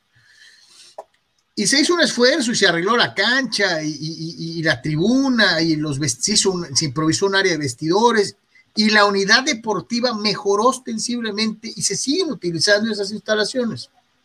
Algo bueno dejó el, fútbol. Y yo recuerdo que la tribuna del CREA se llenaba y que había un ambiente futbolero y que yo no le puedo negar a una plaza eh, la oportunidad solo porque no tiene Wembley o el Azteca. Entonces, este, yo sé, yo no sé cómo está el rollo en Irapuato, ¿no? O sea, eh, no sé si te tocó ver al equipo de Tepa recientemente, Anuar. De veras le metieron lana, de veras le echaron ganas. Mucha gente dice, es que Tepa es un pueblito. Ya era un pueblito. Ahorita es una ciudad hecha y derecha. En Jalisco, cuando Anuar y yo vivíamos allá, era Guadalajara y todo lo demás era rancho. Esa es la realidad. Todas las ciudades eran pequeñitas, muy pequeñitas. Hoy en día Jalisco es más que Guadalajara, o que Zapopan, o que Tlaquepaque, o que Tonalá. Hay otras ciudades que han crecido enormemente. Entonces, mi querido Fidel. En el caso de, Irapuato tampoco se puede, eh, vamos a eh, forzar absolutamente, Carlos, por el tema de que fue sede mundialista alguna vez. Eh, sí tiene cierta tradición, pero también tiene mucha tradición de problemas, ¿no? Y de inestabilidad. Entonces, eh, pues es un tema complejo, ¿no? Pero, pero eh, reiteramos eh, que ahora se ha vuelto el tema central del fútbol mexicano, ¿no? Ahora resulta, ¿no? O sea, al grado de querer este, boicotear a la selección y, o sea, pues es un tema, es un tema complejo, ¿no? Recuerdo mucho toda la última vez que me tocó andar por ahí, ¿no? Cuando vino la, cuestión del, ascenso con Cholos, ¿no, Carlos? O sea, y eh, aún en ese momento que era un proyecto cercano a, obtener este, el estadio tenía todas las limitantes, había y por haber de los años, ¿no? Eh, sí había una afición importante, pero, pero, o sea, como dices tú también, hay otros lugares donde también, este, pues están buscando tener su oportunidad, ¿no? Entonces, eh, es un tema que hay que tratar, hay que eh, seguir, pero tampoco puede ser un tema de discordia, de que venga a literalmente a destruir al fútbol mexicano para generar la revolución, ¿no, Carlos? O sea, eso es también algo exagerado, ¿no? Sí, sí, yo te reitero, andar con esas jaladas de que este, vamos a gritar para perjudicar a los dueños, es una estupidez, así, o sea, no hay otra forma de etiquetarlo porque, o decirlo. bloquearon a Irapuato, ¿no? O sea, está, este, Está cañón, está cañón. Vámonos con nuestros amigos de Milanés Dental Studios eh, eh, eh, y regresamos para platicar de boxeo. En Milanés Dental Studio by Dental Panamericana te esperamos para brindarte un servicio de primera calidad Atendido por la doctora Adriana Milanés y un muy profesional equipo, te ofrecemos la mejor atención y cuidado a tu salud bucal. Visítanos en Avenida Revolución 1651 Interior 3, entre octava y novena, zona centro de Tijuana. Recuerda, Milanés Dental Studio, un consultorio con historia, en donde te ofrecemos clínica integral en todas las especialidades para tu salud bucal cirugías de terceros molares, ortodoncia, endodoncia, prótesis fijas, prótesis removibles y coronas libres de metal. Teléfonos 664 685 1880 y WhatsApp 664-246-4554. Milanés Dental Studio. Ahí están los amigos de Milares Dental Studios, como siempre. Y bueno, vamos a dar la bienvenida, nada menos y nada más que a don eh, Sócrates Amanduras Villalba. Anuar, mientras tanto, va a la banca tantito. Ahorita regresamos contigo, carnal. Mi querido Sócrates, ¿cómo andamos? Buenas tardes. ¿Qué tal, Carlos? Buenas tardes a Anuar y a toda la gente que nos está escuchando en las distintas plataformas. Eh, gusto saludarlos y con un tema que, pues, que se da para el rico comentario y para el análisis, ¿no? Ayer en la columna que ahí muy pronto la tendrán disponible, pues me aventé con todo lo, con todo el, mi punto de vista y mi criterio y dije que Amanda Serrano es la mejor peleadora de la historia, no nomás actual libra por libra, sino de la historia. Y ayer se anunciaron su, ayer anunciaron su próxima pelea y va a ser contra una mexicana. Y una mexicana que hemos tenido, eh, vamos a decirlo así, de una u otra manera cerca eh, eh, recientemente porque tú hiciste cobertura eh, para Deportes de una de sus apariciones en fecha reciente. Serrano contra Mercado, esto va a estar muy sabroso, ¿no? Sí, Yamilet es la campeona mundial super gallo del CMB y va por su segundo título del mundo en distintas divisiones contra la campeona mundial pluma del CMB y de la OMB, que es Amanda Serrano y para quienes no están muy enterados del boxeo femenil, Amanda Serrano ha sido campeona del mundo en siete divisiones, desde gallo hasta superligero, pero no ha ido gradualmente. Eh, una de las cosas que le, que le admiro mucho en la columna es que de ligero, perdón, de superligero 140 conquistó el gallo 118, es decir, de 140 se, bajó a 118. Ahorita es campeona mundial de 130 y va a recibir en su división a Yamilet Mercado, que es una campeona mundial joven, fuerte, pero que ahora ya se está enfrentando a, a lo más liga mayor que se puede enfrentar, que es Amanda Serrano. Es zurda, tiene 40 ganadas y de esas 40, 30 por knockout. Es yo creo que el, porcentaje, el KO ratio, el porcentaje de knockout más alto que existe el boxeo femenil. Está en su momento, tiene 32 años, es una peleadora histórica que quizá ahorita no la dimensionemos, pero cuando se retire, pues ahí van a estar sus récords y muy difícilmente alguien va a romper. ¿no? Oye, Sócrates, ahí en el, en el, en el tete a tete, en, en este video y en estas fotofijas, eh, eh, se ve fuerte, se ve, se ve poderosa, pero también destacamos que la mexicana está entera, ¿no? Eh, y, es una pelea de campeona a campeona, ¿no? Que eso es lo más destacable en esta situación. Eh, sí, por supuesto, ambas pelearon hace poco, eh, Amanda Serrano en abril y Amilet en junio. Recordamos, eh, acaba de defender su campeonato mundial el 26 de junio en Chihuahua. Supo resolver una situación complicada al principio de su pelea contra Angélica Rascón, ganó por decisión, pero es una peleadora con el físico y con la fortaleza suficiente para no perder ni rendimiento, ni fortaleza, ni resistencia en peso pluma. Tiene 22 años de edad, pero va contra la más peleadora monstruo en el buen sentido de la palabra que puede enfrentar, que es Amanda Serrano. Te digo, yo la columna me animé a calificarla como la mejor, no activa, sino de la historia del boxeo femenino. Con nombres eh, eh, eh, pesadísimos, ya sumando no solamente a las latinas, sino a las sino a las de todos los tiempos, como Mia San John o como Laila Ali o Christy Martin, Jackie Nava, eh, eh, eh, ¿de veras crees que es la mejor de toda la historia? Sí, por supuesto. de, las, de todas las características que puedas apreciar y considerar de un boxeador o boxeadora, que es boxeo, habilidad, rapidez, pegada, aguante, resistencia, preparación, inteligencia, Amanda lo tiene todo. Y este, es zurda aparte. Y, y sí la pondría en el top top mundial sobre Christy Martin, sobre Cecilia Brejos, sobre Jackie Nava, sobre Alaila Lee, eh, sobre Jessica Yolanda Bob o Marcela Eliana Acuña, que son las argentinas con más este, distinción. Eh, yo creo que está un, un, puntito arriba Amanda Serrano. Pues, qué prueba de fuego para, para, para Yamilet. ¿eh? eh va, a estar, va a estar pesado, ¿no? Sí, pero yo creo que la toma en buen momento. Es decir, si gana tiene 22 años. Si le gana a Amanda Serrano, que puede ganarle, eh, toca la gloria y a partir de ahí es la peleadora sobre la que girará más el negocio del boxeo femenil. Si pierde, va a perder como perdió el Canelo contra Mayweather. ¿eh? A partir de esa pelea va a ser muy, mucho mejor peleadora.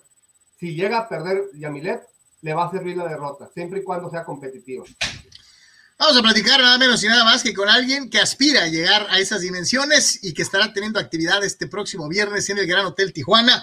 Nos da muchísimo, muchísimo eh, gusto recibir a Montserrat La Maravilla López, una eh, peleadora tijuanense, a quien le damos la bienvenida. Hola, Montserrat, ¿cómo estás? Bienvenida. Hola, muy buenas tardes. Muchas gracias, agradecida con ustedes por la oportunidad. Oye, estábamos platicando ahorita de nombresotes grandotes, peleas de campeonato, eh, eh, etcétera. ¿Sueñas con eso? Eh, ¿Crees que, que tu camino en el boxeo, que, que apenas inicia, termine en algo así, de llevarte a pelear por un título mundial, a ser conocida en todo el orbe, a que seas, ah, mira, esta mexicana es este, tan buena como Jackie Nado, mejor? ¿Sueñas con eso? Así es, yo creo que como toda peleadora desde amateur como mujer, nosotros aquí en Tijuana tenemos como ejemplo a Yakinaba y claro que nos gustaría ser como ella. Hasta si podemos superarla sería súper mejor, ¿no? platícanos un poquito cómo eres como boxeadora. Eh, sabemos que tuviste un montón de, actividad como amateur. ¿Ha cambiado mucho en tu llegada al profesionalismo? Pues apenas llevo una pelea. Eh, yo creo que siempre he tenido ese boxeo, ese boxeo de la distancia, eh, pasos, con, con la misma técnica, pero yo creo que sí cambia ya ahora sin careta. Sócrates. Sí, me llama la atención, digo, es una mujer joven. El apoyo de la familia me imagino que es importante, ¿no? Para, para arrancar con fuerza tu carrera. Sí, sí, y mi familia siempre ha estado ahí, yo me siento muy agradecida con ellos. La verdad sí me impulsan mucho a, seguir en este bonito deporte. Eh, me siento muy apoyada. Fíjate que ser boxeadora en esta, en esta época, boxeadora mujer, es muy difícil, ¿eh? porque ahorita hay una camada de peleadoras jóvenes muy buenas. O sea, ahorita ya hay semillero de boxeo femenil que antes no había, antes batallaban mucho las mujeres para encontrar rival. Y ahora, y aparte ya que el boxeo femenil es deporte olímpico, eh, es más complicado abrirse paso en, este, en esta profesión y en esta rama femenil porque hay mucha competencia. ¿eh? Sí, de hecho, ahora que lo comenta, yo duré varios tiempos sin pelear amateur, ya mis últimos dos años hice dos peleas, hice exhibiciones, pero exhibiciones, exhibiciones, igual son, son experiencia, pero nada como pelear de compromiso. Eh, sí hubo mucha escasez de mujeres, dado que entraban, se salían, entraban, se salían, pero estuvo bien mi carrera, mi carrera amateur. Eh, fue algo extensa a diferencia de, otras peleadoras, pero al fin, el pasado 4 de junio se llegó el, momento del, debut. Qué, bueno, que apuntas esto, porque es, verdad. En los varones es muy común larguísimas carreras amateurs eh, antes de dar el paso al profesionalismo.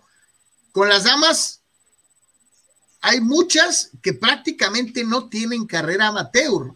Eh, eh, tú sí la tienes. ¿Crees que esto cimente las bases para una carrera más sólida, más firme, con, con más bases, valga el uso de la redundancia? Sí, así es. Yo creo que pues la experiencia en el amateur cuenta mucho. Cuenta mucho, te ayuda hasta con los nervios, o sea, en todo es muy, ayuda mucho. Monserrat, ¿contra quién vas? Eh, voy contra la, la, potranca, le dicen la potranca. Ella, ella vivía en Tijuana. Eh, potranca David. Así es. ¿tú, la recuerdas? No, la verdad que yo nunca la, la conocí. Yo nunca la conocí, no la conozco hasta la fecha. El, apodo y la vestimenta de quién fue idea, de maravilla.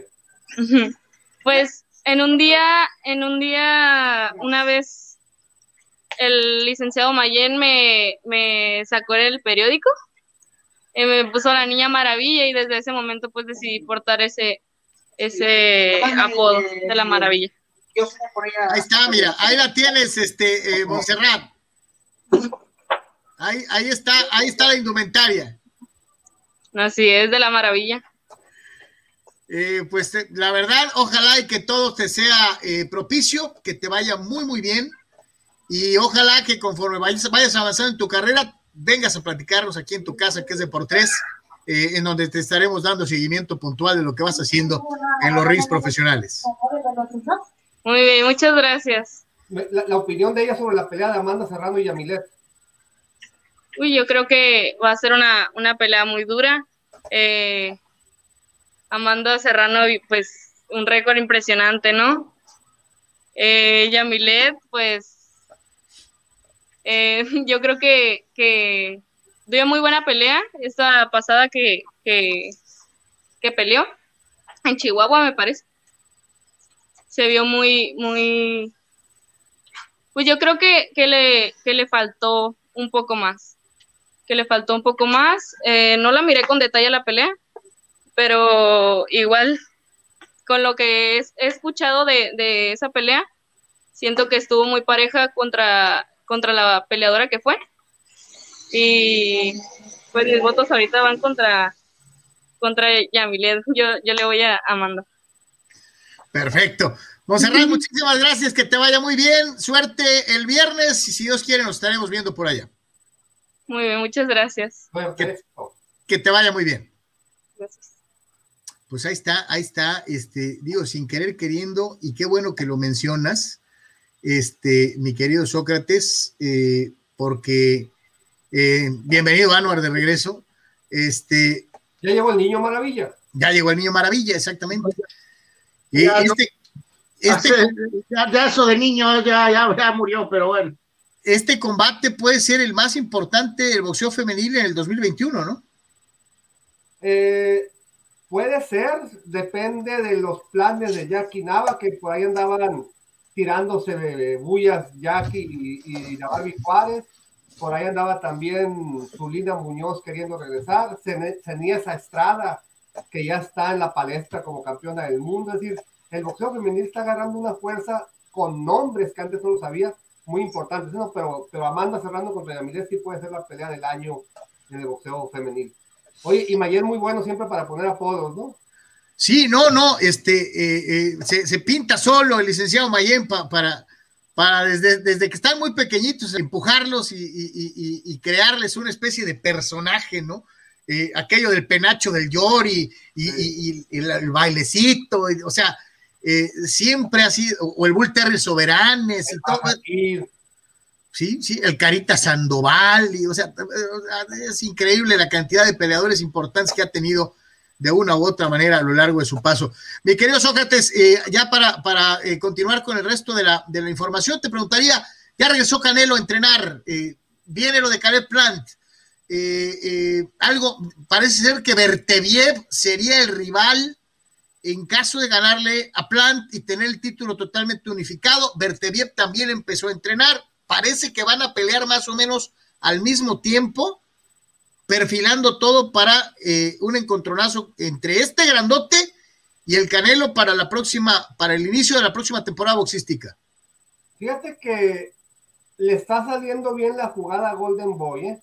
porque cuando José el zurdo Ramírez ganó ante un rival pues sencillo, veterano, eh, luego, luego le lanzó el reto al Canelo, el zurdo Ramírez, de que él estaba listo si quería subir Canelo a supermedio. Berteviev dijo, hey, momento, tú no eres campeón, que suba a desafiar a los campeones. Entonces ahí parece que se aventaron el reto el zurdo Ramírez y Berteviev y están muy cerca de cerrar esa pelea. El zurdo Ramírez contra Berteviev porque Berteviev cayó derechito en la trampa del, Canelo o en la bolsa que puede representar vencer a Ramírez para esperar a Canelo, ¿no? Después de vencer a un mexicano. Pero, o sea, viéndolo desde el punto de vista eh, eh, deportivo, eh, tiene razón, ¿eh? Él es el campeón. No, y de hecho Canelo ha dicho, yo voy a pelear contra el que sea campeón. Eh, desde, desde que está en esa división supermedio lo, ha dicho, y va por los cuatro y sigue el plan. Y si subo, voy a subir a retar a los campeones. Entonces Bertevier le contesta al Zurdo Ramírez, ¿quieres pelear contra Canelo? Pues yo, soy el campeón. Entonces parece que se va a armar esa, esa pelea que está muy interesante porque aparte hay que ver a Bertevier contra un rival pues que conozcamos, que le dé proyección, que, que esté en un buen momento. Y, yo creo que a, los dos les sirve esa pelea. Si gana el zurdo Ramírez, con toda la justificación del mundo, decir, yo ya fui campeón y le gané a uno de los que podía ganar. La última pregunta, la pregunta boba del día es, ¿por qué, ¿por qué nadie dijo que el zurdo le ganó un bulto? Si hubiera sido el Canelo, hubieran dicho que le había ganado a otro bulto. ¿Por qué nadie dijo que le ganó eh, el zurdo Ramírez a un bulto? Porque el zurdo es uno de los rivales que mucha gente cree que le puede ganar al Canelo. Entonces, cualquier pasito que dé al frente se va a magnificar y va a decir, bien, zurdo, tú de, de veras, aunque esos pasitos sean, pues, falsos, ¿no? O sean pasos que engañen, como dijiste, pregunta boba, sean pasos engañabobos, no le ganó a nadie. Se, mantiene activo, pero ese rival no era de, de peligro. Eh, pero sin embargo, como dio un paso al frente, eh, pues la gente que quiere ver perder al Canelo contra quien sea, está magnificando eso que hizo el zurdo Ramírez, ¿no? Para a ver si el Canelo se enfrenta al zurdo y a ver si el zurdo le gana. Mi querido Sócrates, como siempre, muchísimas gracias. Gracias a ustedes y, éxito, estamos en contacto. Vamos con nuestros amigos. La columna para polemizar, ¿eh? Amanda Serrano, la mejor boxeadora de la historia. Échele, entrela y vean www.deportres.com. Vamos con nuestros amigos de Campestre Concordia.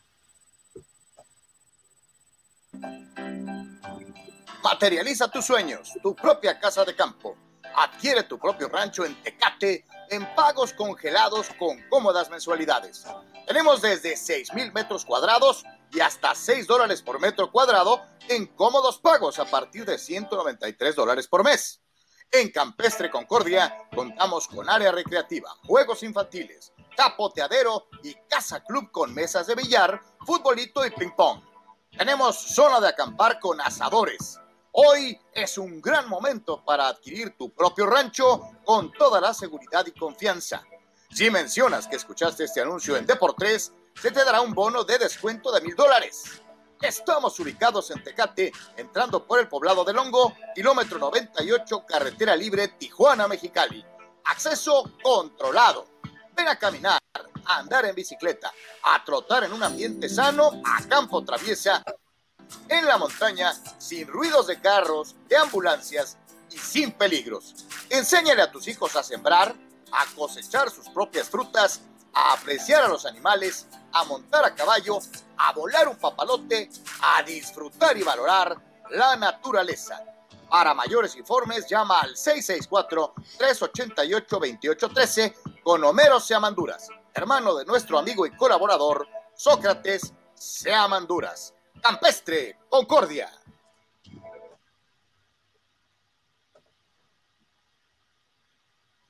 Muchachos, el equipo de los Rams, el equipo de los Rams presentó un nuevo uniforme. Ustedes van a decir, pues es igual, no es igual. Gracias a Dios me tienen a mí para identificar estas cosas. El eh, gran Tony Figure para este tipo de cosas, pues obviamente me pinto solo. Los Rams van a utilizar lo que será un nuevo uniforme la próxima temporada, que es una adición a los que ya tienen, eh, muy feos, por cierto. El azul con amarillo, el todo azul y el color hueso horrible, horrible, es el más horrible de todos.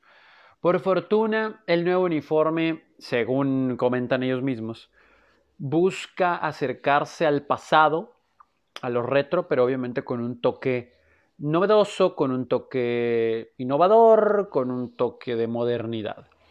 El uniforme será ya un jersey en color blanco, no color hueso, bendito sea Dios, color blanco, y con el pantalón en color amarillo.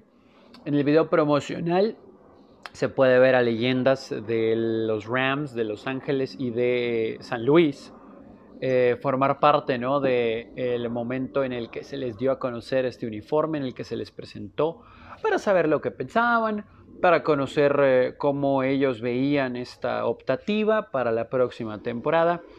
Y honestamente, en términos generales, podemos decir que no es como mucha la diferencia de lo que ya se tenía, pero de lo blanco a ese color como hueso raro, engrudo, no sé cómo, es una, es una mejora y el pantalón en amarillo pues también, seamos muy sinceros.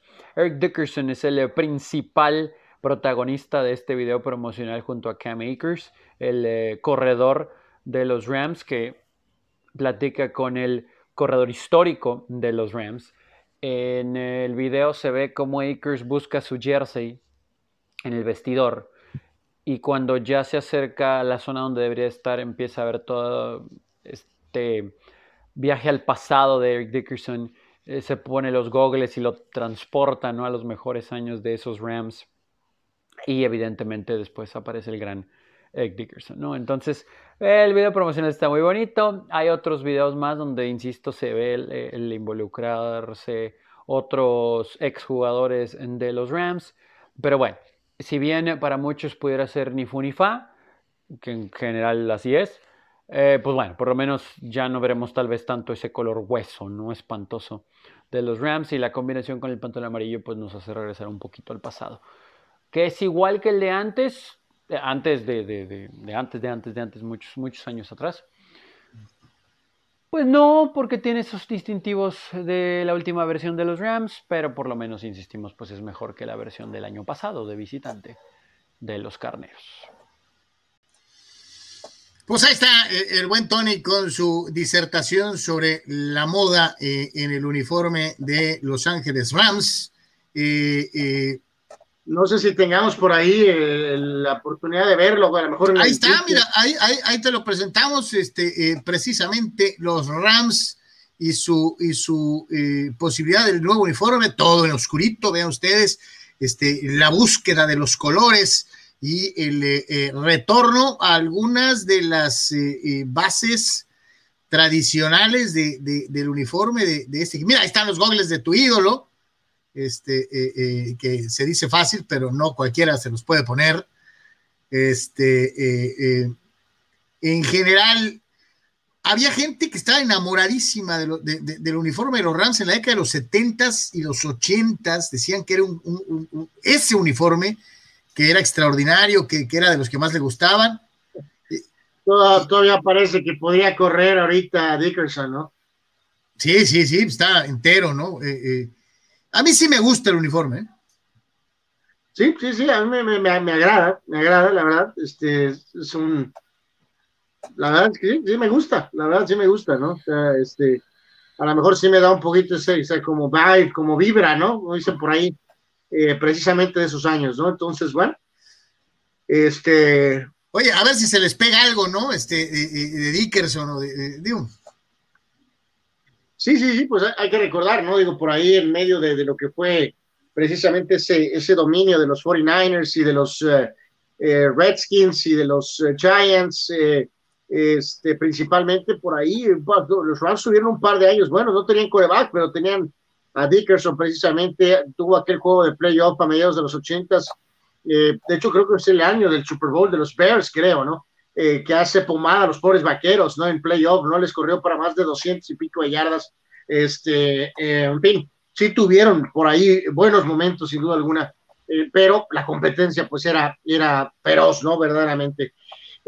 Carlos ahorita nos comentaba, ya lo hemos visto desde hace rato y ahorita estará en un ratito ya también ahí para que lo vea directamente la página, al igual que la columna de Sócrates, este, en el sentido de, hay una acusación en contra del polémico este, esquinero ex y ahora más recientemente de, de San Francisco, de Richard Sherman, ¿no? Tiene una acusación de violencia doméstica, ¿no? Entonces, eh, pues habrá que ver, a ver qué pasa eh, con esa situación, ¿no? Pero bueno, y mientras los Rams estrenan uniforme, vámonos con el atribulado equipo de, de, Washington, ¿no? Washington Football Team. No pensé que íbamos a hablar tanto de fútbol americano hoy, muchachos, pero sí me, sí me brinca esto. Eh, pero creo que al final así tiene que ser. Para muchos pudiera sonar como, uy, pues se están deslindando de cosas y y mejor así para evitar problemas. Pues sí, de hecho sí, pero también creo que lo que muchos pensamos podía ser una especie de tributo, diagonal perdón, ahora mejor otra cosa, ¿no? Jason Wright, el presidente de, del Washington Football Team todavía, Washington Football Team, eh, ya se había conocido esto hace unos días, el fin de semana, pero él lo confirma en un, eh, no comunicado, es como una carta abierta, algo así, más o menos, en eh, las redes sociales y la página oficial de, del Washington Football Team, que esta temporada es la última, ¿no? Con ese nombre, y que para el inicio del 2022 se dará a conocer el nuevo brand el nuevo nombre, colores, todo, todo, todo, todo, todo alrededor del equipo de Washington de fútbol americano. Ok. Pero sí menciona él que el nuevo nombre no tendrá ningún tipo de relación, alusión, eh, nada, nada, absolutamente nada que ver con alguna situación de corte de nativos de Estados Unidos. Ninguna tribu indígena, ningún tipo de persona, nombre que, vaya relacionado a eso, ¿no? Entonces, digo, igual pido disculpas si me equivoqué en los términos, pero pero nada que ver con los, con los nativos norteamericanos, o en este caso estadounidenses. Así que podemos esperar de todo, lo cual me asusta un poquito, pero al mismo tiempo ya quitamos, ¿no? O sea, ya vamos eliminando una posibilidad y ahora vamos con algún nombre de, ah, no sé, de, avión de la Fuerza eh, Aérea, de algo nacionalista, eh, algo relativo a la política, algún animal, no sé, no sé. Tal vez pudiera ser algo como singular, ¿no? Así como existe el, Stanford Cardinal de la universidad. Creo que a lo mejor aquí pudiera ser algo así, ¿no? Como el Washington Nation. Ya sé que están los nacionales, pero la nación de Washington, ¿no? O, no sé, las banderas de Washington, los, los, los banderines, las estrellas, las estrellas y barras, las barras y las estrellas, no sé, ya me estoy volviendo loco. Pero bueno, algo relativo a los nativos eh, norteamericanos, pues no, no será, ¿no? Se confirma. Pues, no, yo, creo que yo creo que ahí no, no, eh, Carlos, no va a ir por el tema de eh, vuelvo a la misma división política terrible que existe en Estados Unidos y hay una, vamos, ese término de, de ser nacionalista, por decirlo de esa forma, no, no, no eh, fue utilizado en un tema de polémica, ¿no? De, los demócratas acusaron a republicanos de que esa frase es eh, racista, ¿no? Y nada de, bandera creo que va a ir por ahí tampoco, ¿eh? Nada de estrellas, ni de naciones, ni nacionales, ni... Ni senadores, ni, ni, diputados, ni presidentes, ni nada que tenga que ver con Polaca, ¿no? Honestamente, sabrá Dios qué van a eh, qué van a sacar por ahí, ¿no? De la manga, ¿no? Pero, pero pues aún ahorita ya con un pequeño tiempo de distancia, pues sí, no, no deja de, o sea, porque sí sería interesante preguntarle a esta gente que, opina eso, eh, entonces, o sea, ¿qué hacemos completamente con la historia anterior, ¿no? O sea, ¿qué hacemos con los grandes jugadores de ese equipo, ¿no? Que jugaban para los Washington Redskins, ¿no? este, y no eran racistas. ¿Dónde quedan los campeonatos de los Pieles Rojas de Washington? Que fueron varios. Eh, digo, tuvieron al gran coach Joe Gibbs, no es racista. Entonces, o sea, eh, reiteramos, o sea, no, no, no, son posturas muy radicales y siempre se ha señalado eso, ¿no? Que ni para un lado ni para otro, ¿no? Pero, o sea, se defiende la, la, la postura de estas personas válido, pero al mismo tiempo no te puedes llevar a todo mundo este, de corbata, ¿no, Carlos? O sea, eh, o sea, eh, porque básicamente, o sea, eh, están barriendo con, la historia de una franquicia muy importante, muy ganadora, y, entonces la percepción es que todo lo que está relacionado con Redskins es racista, ¿no? Lo cual es ridículo, no es increíble, ¿no?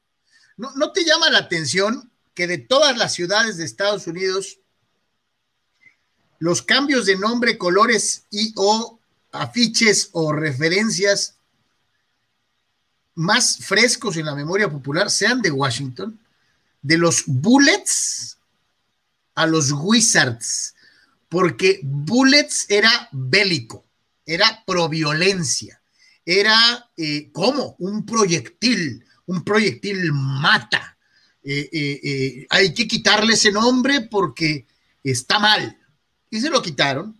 Y ya tenemos rato con los, con los hechiceros, que no sé qué carajos tenga que ver un hechicero con Washington, ¿no? A menos que sea desaparecer el dinero de los impuestos, este, mágicamente, ¿no? O sea, eh, eh, y ahora, pues no pieles rojas, con todo y su historia, con todo y, su trascendencia eh, dentro de los emparrillados, colores totalmente tradicionales, que creo tenían respeto por la herencia. Es mi opinión, no estoy diciendo que, que, a lo mejor los que piensen diferente están eh, eh, eh, equivocados o viceversa, pero me llama mucho la atención que en Washington les da por cambiarle los nombres a los equipos más que en cualquier otro lado de la Unión Americana, ¿no?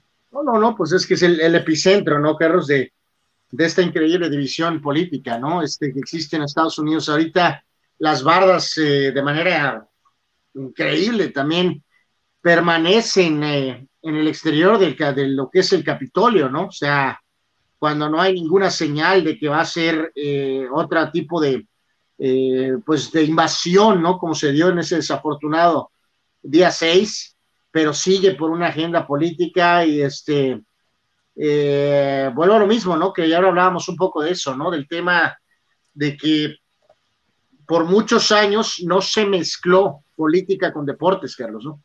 Este, se supone que los deportes eran un método y una, una cuestión de, de entretenimiento, ¿no? De ser una manera de, distraer, de, hay problemas en la vida diaria, en el tema eh, político y esto, y el deporte provee una especie de descanso, ¿no? De distractor. Y ahora este, se ha vuelto una cosa descomunal, ¿no? Reitero, vamos a estar muy pendientes de esto de los ratings del juego de ayer. Eh, este, y hubo una eh, manifestación ahí, ¿no? Creo que lo mencionó Tony, ¿no? Muy, muy específica y pues sí, sí está bien, ¿no? Pero, pero de alguna manera desafortunada para mí, no deja de llevar jiribilla, Carlos, eh, pegándole a la otra mitad, que honestamente, pues no, no, no, no, no. Sabemos que la vida no es nada así, ¿no, Carlos? O sea, no puede ser 50% bien, 50% mal. O sea, en este caso, 50% de gente de Estados Unidos son eh, no racistas y el otro 50 es racista. Es absurdo, ¿no?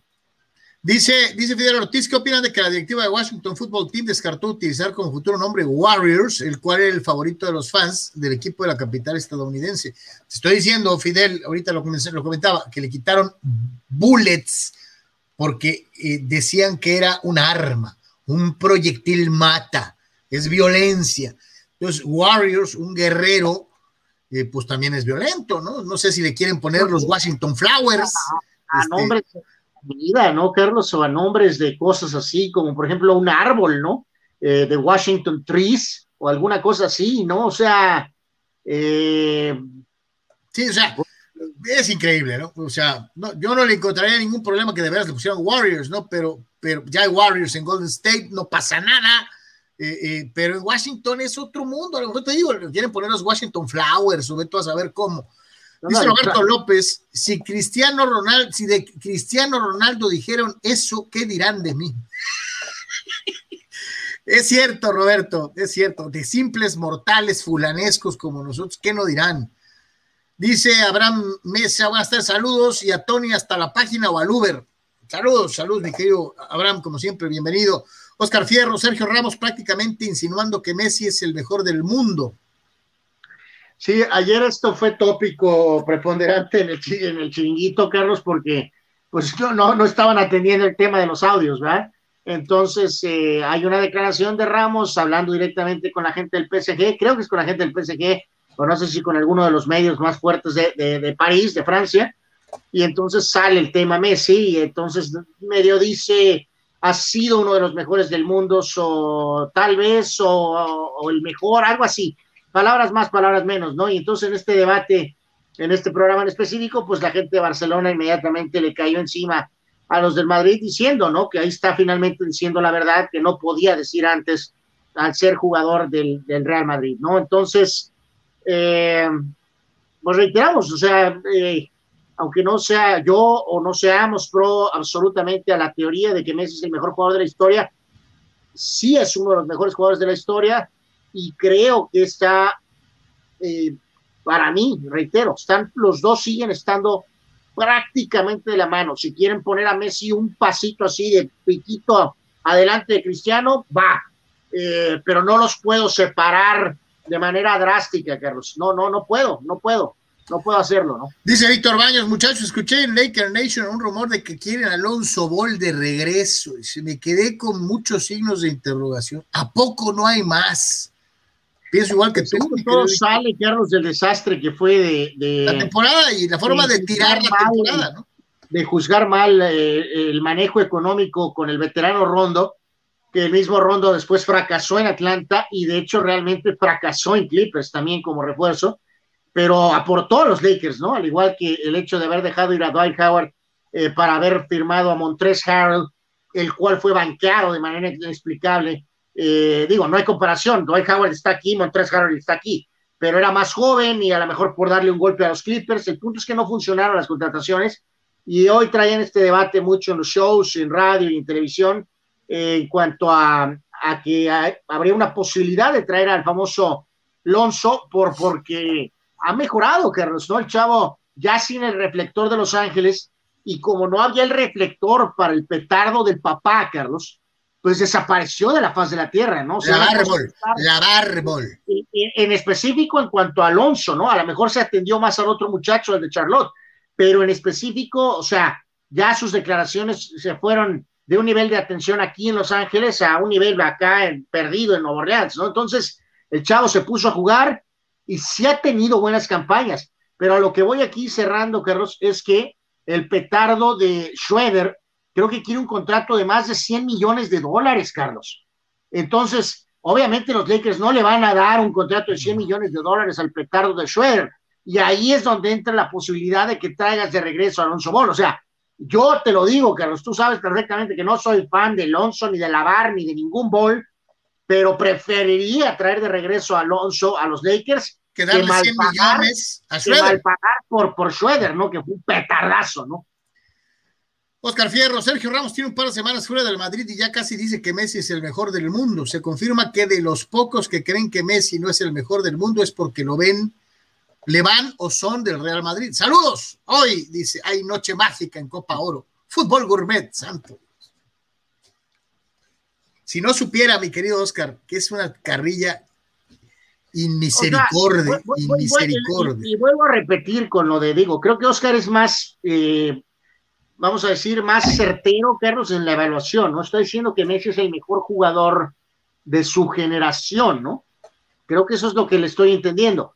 Y puedo decir que, ok, a lo mejor si sumas, pues, la cantidad de goles y en los partidos, la cuestión de que va a tener más balones de oro, este, ok, podría poner ligeramente adelante a Messi sobre Cristiano, pero donde sí tengo severos problemas este, que por cierto, ahí, Carlos, eh, la nota estaba ahí en la página de nosotros y en todos los medios sabidos y por haber, eh, de que Kempes eh, malinterpretaron una declaración de Kempes en el sentido de lo de Messi, o sea, de cómo a veces volvemos a lo mismo, ¿no? Los medios, híjoles, de veras, sí es importante a veces leer la nota, ¿no?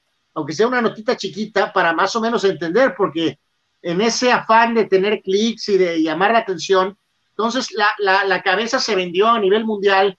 Eh, Kempes nunca estará, dice que Messi nunca estará al nivel de Maradona o nunca superará a Maradona, ¿no? Entonces, la reacción inmediata, Carlos, era de, eh, ah, caray, pues si Maradona y Kempes habían tenido eh, algunas diferencias, principalmente del lado de Kempes, porque Kempes se siente que eh, su gran mundial, su gran título mundial fue completamente ya ha sido opacado por la Maradona, la maradonomanía y luego para remate les cae el Mesías, Carlos, a Kempes, ¿no? Entonces, a lo que voy es que él decía en específico a que un sector de Argentina, sobre todo la edad, las generaciones pasadas, y ahora con Diego muerto, eh, pues que falleció, eh, que tiene a Diego en un estatus de Dios, ¿no? O sea, que lo del 86 y, o sea, que no hay forma de que, y eso se refería a Kempes, ¿no? De que aunque Messi ganara cuatro mundiales, para algunos argentinos nunca va a superar a Maradona. Eh, pero no era el contexto en el cual se manejó, ¿no? Como que Kempes decía que Maradona es mejor que Messi y que era un ataque al Mesías, ¿no? Lo que estaba diciendo realmente en el tema habla de la habla de la figura mítica, ¿no? en, lo que se ha convertido Maradona después de su muerte. hablando, de hecho, realmente no lo toca, ¿no? O sea, no lo, no lo, no, no, no da un punto de vista en específico, ¿no? Pero ahí es a donde voy con este tema, Carlos.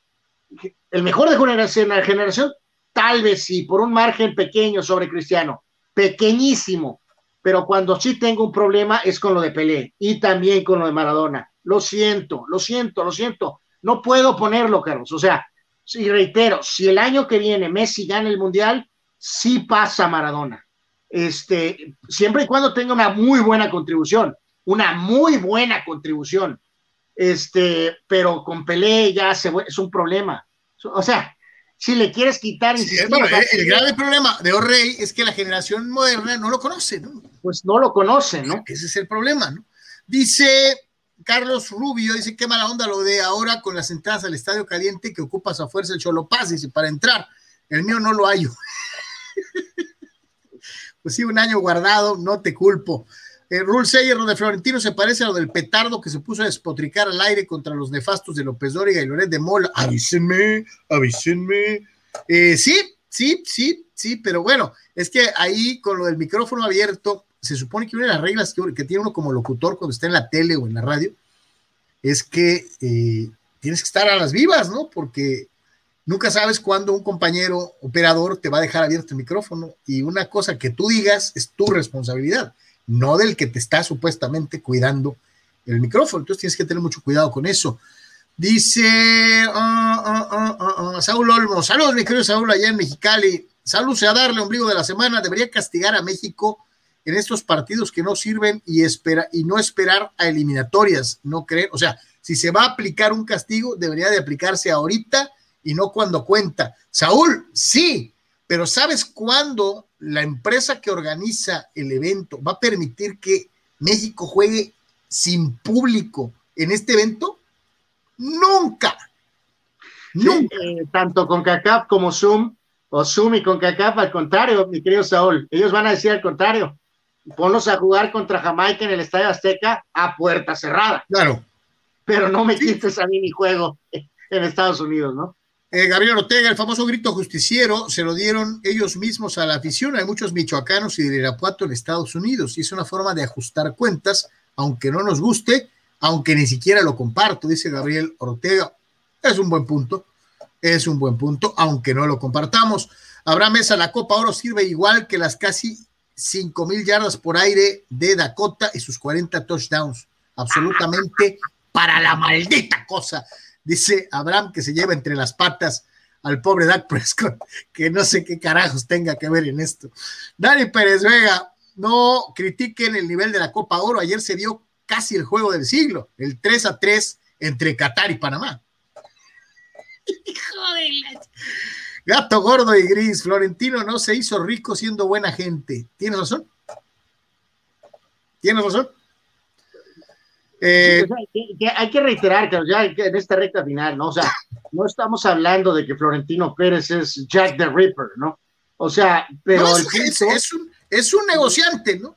Es, un hombre de negocios y eh, no sé, supongo que a todos nos ha tocado conocer, ya sea familiar o sea amistades o conocidos. Eh, hay, hay, esos empresarios, este, pues sí, eh, no, no llegan precisamente diciendo por favor, ¿no? Es gente de decisiones rudas, fuertes, eh, Llevándose entre las patas a más de uno, sí. Eh, pero pero el objetivo de ellos es pues hacer negocio, hacer este, evidentemente que, su, que, ellos avancen, que ellos crezcan y, bueno, o sea. Dice Gato Gordo y Gris, si tienen duda de que Florentino es amo y señor en el Madrid, vean a Benzema, lo debieron de haber corrido desde el 2016, pero por las pistolas de Florentino se queda y cuando se retire anda retirando hasta el 9, dice Gato Gordo. Y Gris, que supongo es de la misma corriente que es servidor, que no ve a Bultemá como la gran estrella. Bueno, eh, no, no comparto ese punto de vista, ¿no? Creo que es un error grave, ¿no? Fidel Ortiz, la única diferencia entre Florentino y Jerry Jones es que el primero al menos ha ganado títulos, mientras que Jerry Jones se autoapedrea cada que puede al intentarlo. Bueno, algunos te dirán que aunque no fuera el responsable directo, en cuanto llegó Jerry Jones, ganaron que cuatro. No, no, sí, o sea, ya sabemos la historia, pues sí, pero, pero hizo lo correcto, ¿no, Carlos? Pues, o sea, delegó, eh, o sea, trajo un buen coach, evidentemente. El problema es cuando estos empresarios empiezan a pasarse, ya sea en este caso Jones, que es el dueño, y Florentino, que es el presidente de este esquema de socios que tiene el Madrid, donde ahí en los propios videos está diciendo, ¿no? Este, voy a dejar ir a Roberto Carlos eh, por una lana para traerme a Carvalho. Carvalho era un buen jugador, pero por Dios. Y al final de cuentas, Carlos, o sea, curiosamente, o sea, es, fue mejor, Carlos, para el Madrid que completara prácticamente su carrera en el Madrid. Ahora es analista de los partidos, eh, de alguna manera, y, no haber hecho ese movimiento, ¿no? O sea, era, era un movimiento a lo mejor económico el correcto, sí, pero resultó que futbolísticamente y emocionalmente no era, no era la forma de deshacerte de Roberto Carlos y más para tener un jugador que ni era la posición y que tampoco era del mismo nivel. Ahora, hay que decirle ahí que tuvo la fortuna, él y sus asesores, scouts, sabrá Dios quién, que trajeron a Marcelo, Carlos, ¿no? De manera increíble, ¿no? Y entonces... Y le pegaron, y le atinaron. Y le pegaron, ¿no? Increíblemente, ¿no? Dice Juan Pitones, mientras la Copa Oro sea for The Battle Productions, no le van a cambiar a cuatro años. Dice, lo que me intriga es saber a quién le darán el Mundial Centenario en el 2030. ¿Será Uruguay, Argentina, por tradición? ¿España, Italia o Inglaterra, Alemania, por facilidades e infraestructura? ¿O lo irán a enviar a China por el mercadeo? Buena pregunta, mi querido Juan. Buena pregunta, porque esa bueno, va a ser... eh, sí sabemos que en Uruguay solo ni yendo a bailar a Chalma, ¿no? O sea, No, no puede. No puede. Para empezar, no puede, ¿no? Eh, eh, dice Rule Sayer, yeah, Rock and Sports, good vibes, va a estar bueno, eh, va a estar muy, muy divertido. Luis Ustaita dice, y el Mojo Rising no practica deporte, lo practiqué muchos años, mi querido, ahorita me duelen hasta las cejas cuando hago algo, entonces, este, la neta, pues no. Bueno, pero este, jugaste más fútbol americano y jugaste más soccer, ¿no? Más que béis. Sí, sí, base. Solamente mi único recuerdo del base es aquella vez que como pitcher, creyéndome el toro de Chihuahua, eh, eh, me pegaron una línea directa al dedo gordo del pie derecho, el cual se impactó al momento de querer brincar del montículo contra, contra la base del dedo y que me tuve que quitar el tenis y después la media y con la media se me fue la uña. No, O sea, la uña completa se fue pegada al calcetín y, Ya, ya, ya, ya, ya, y gracias, mi dedo gracias, gordo se quedó pues. sin uña.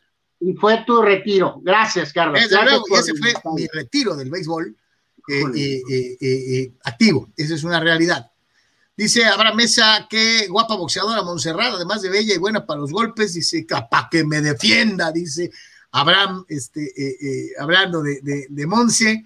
Octavio Aramilla dice, saludos a Monse, muy guapa. eh, eh, ahí está, la pueden ver el viernes allá en el Gran Hotel Tijuana. Dice Juan, Juan, Juan Pitón dice, Messi necesitaría ganar en Qatar haciendo mínimo lo que hizo Maradona en 90 para que le den pase al penthouse de Diego y Pelé. Eh, Es correcto. Sí, sí, sí. Y finalmente Eduardo de San Diego dice, Sherman está fuera de los 49ers, le hizo un favor a San Francisco y la otra, ¿fue Otani una decepción en el Home Run Derby? No, para mí no, creo, protagonizó el episodio más emocionante de todo el Home Run Derby, aunque no haya sido la final. Pero ese mano a mano en tiempos extras, o más bien en turnos extras contra Soto, fue lo mejor del Home Run Derby, ¿no? No sé si coincides, Anuar.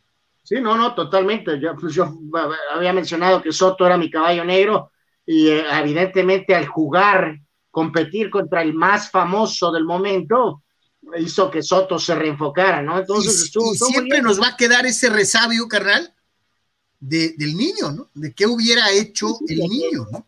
Los dos, Carlos, ¿no? De que Tatis y Guerrero tendrían que haber jugado, eh, haber participado. Pues esperemos que lo hagan el año que viene, ¿no?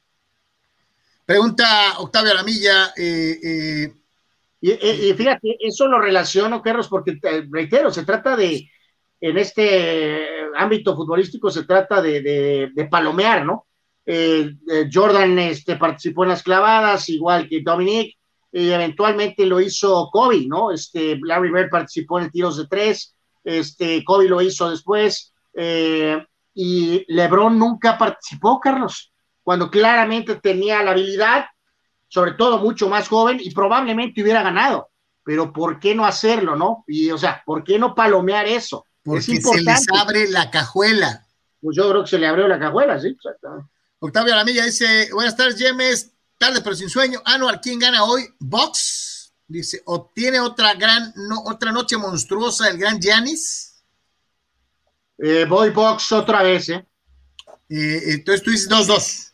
Yes. Sí, yo también pienso que va a ganar, va a ganar Milwaukee hoy.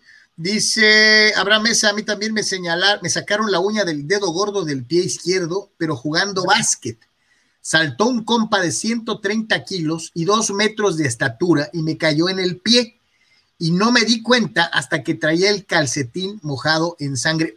Abraham, eres hermano del mismo dolor.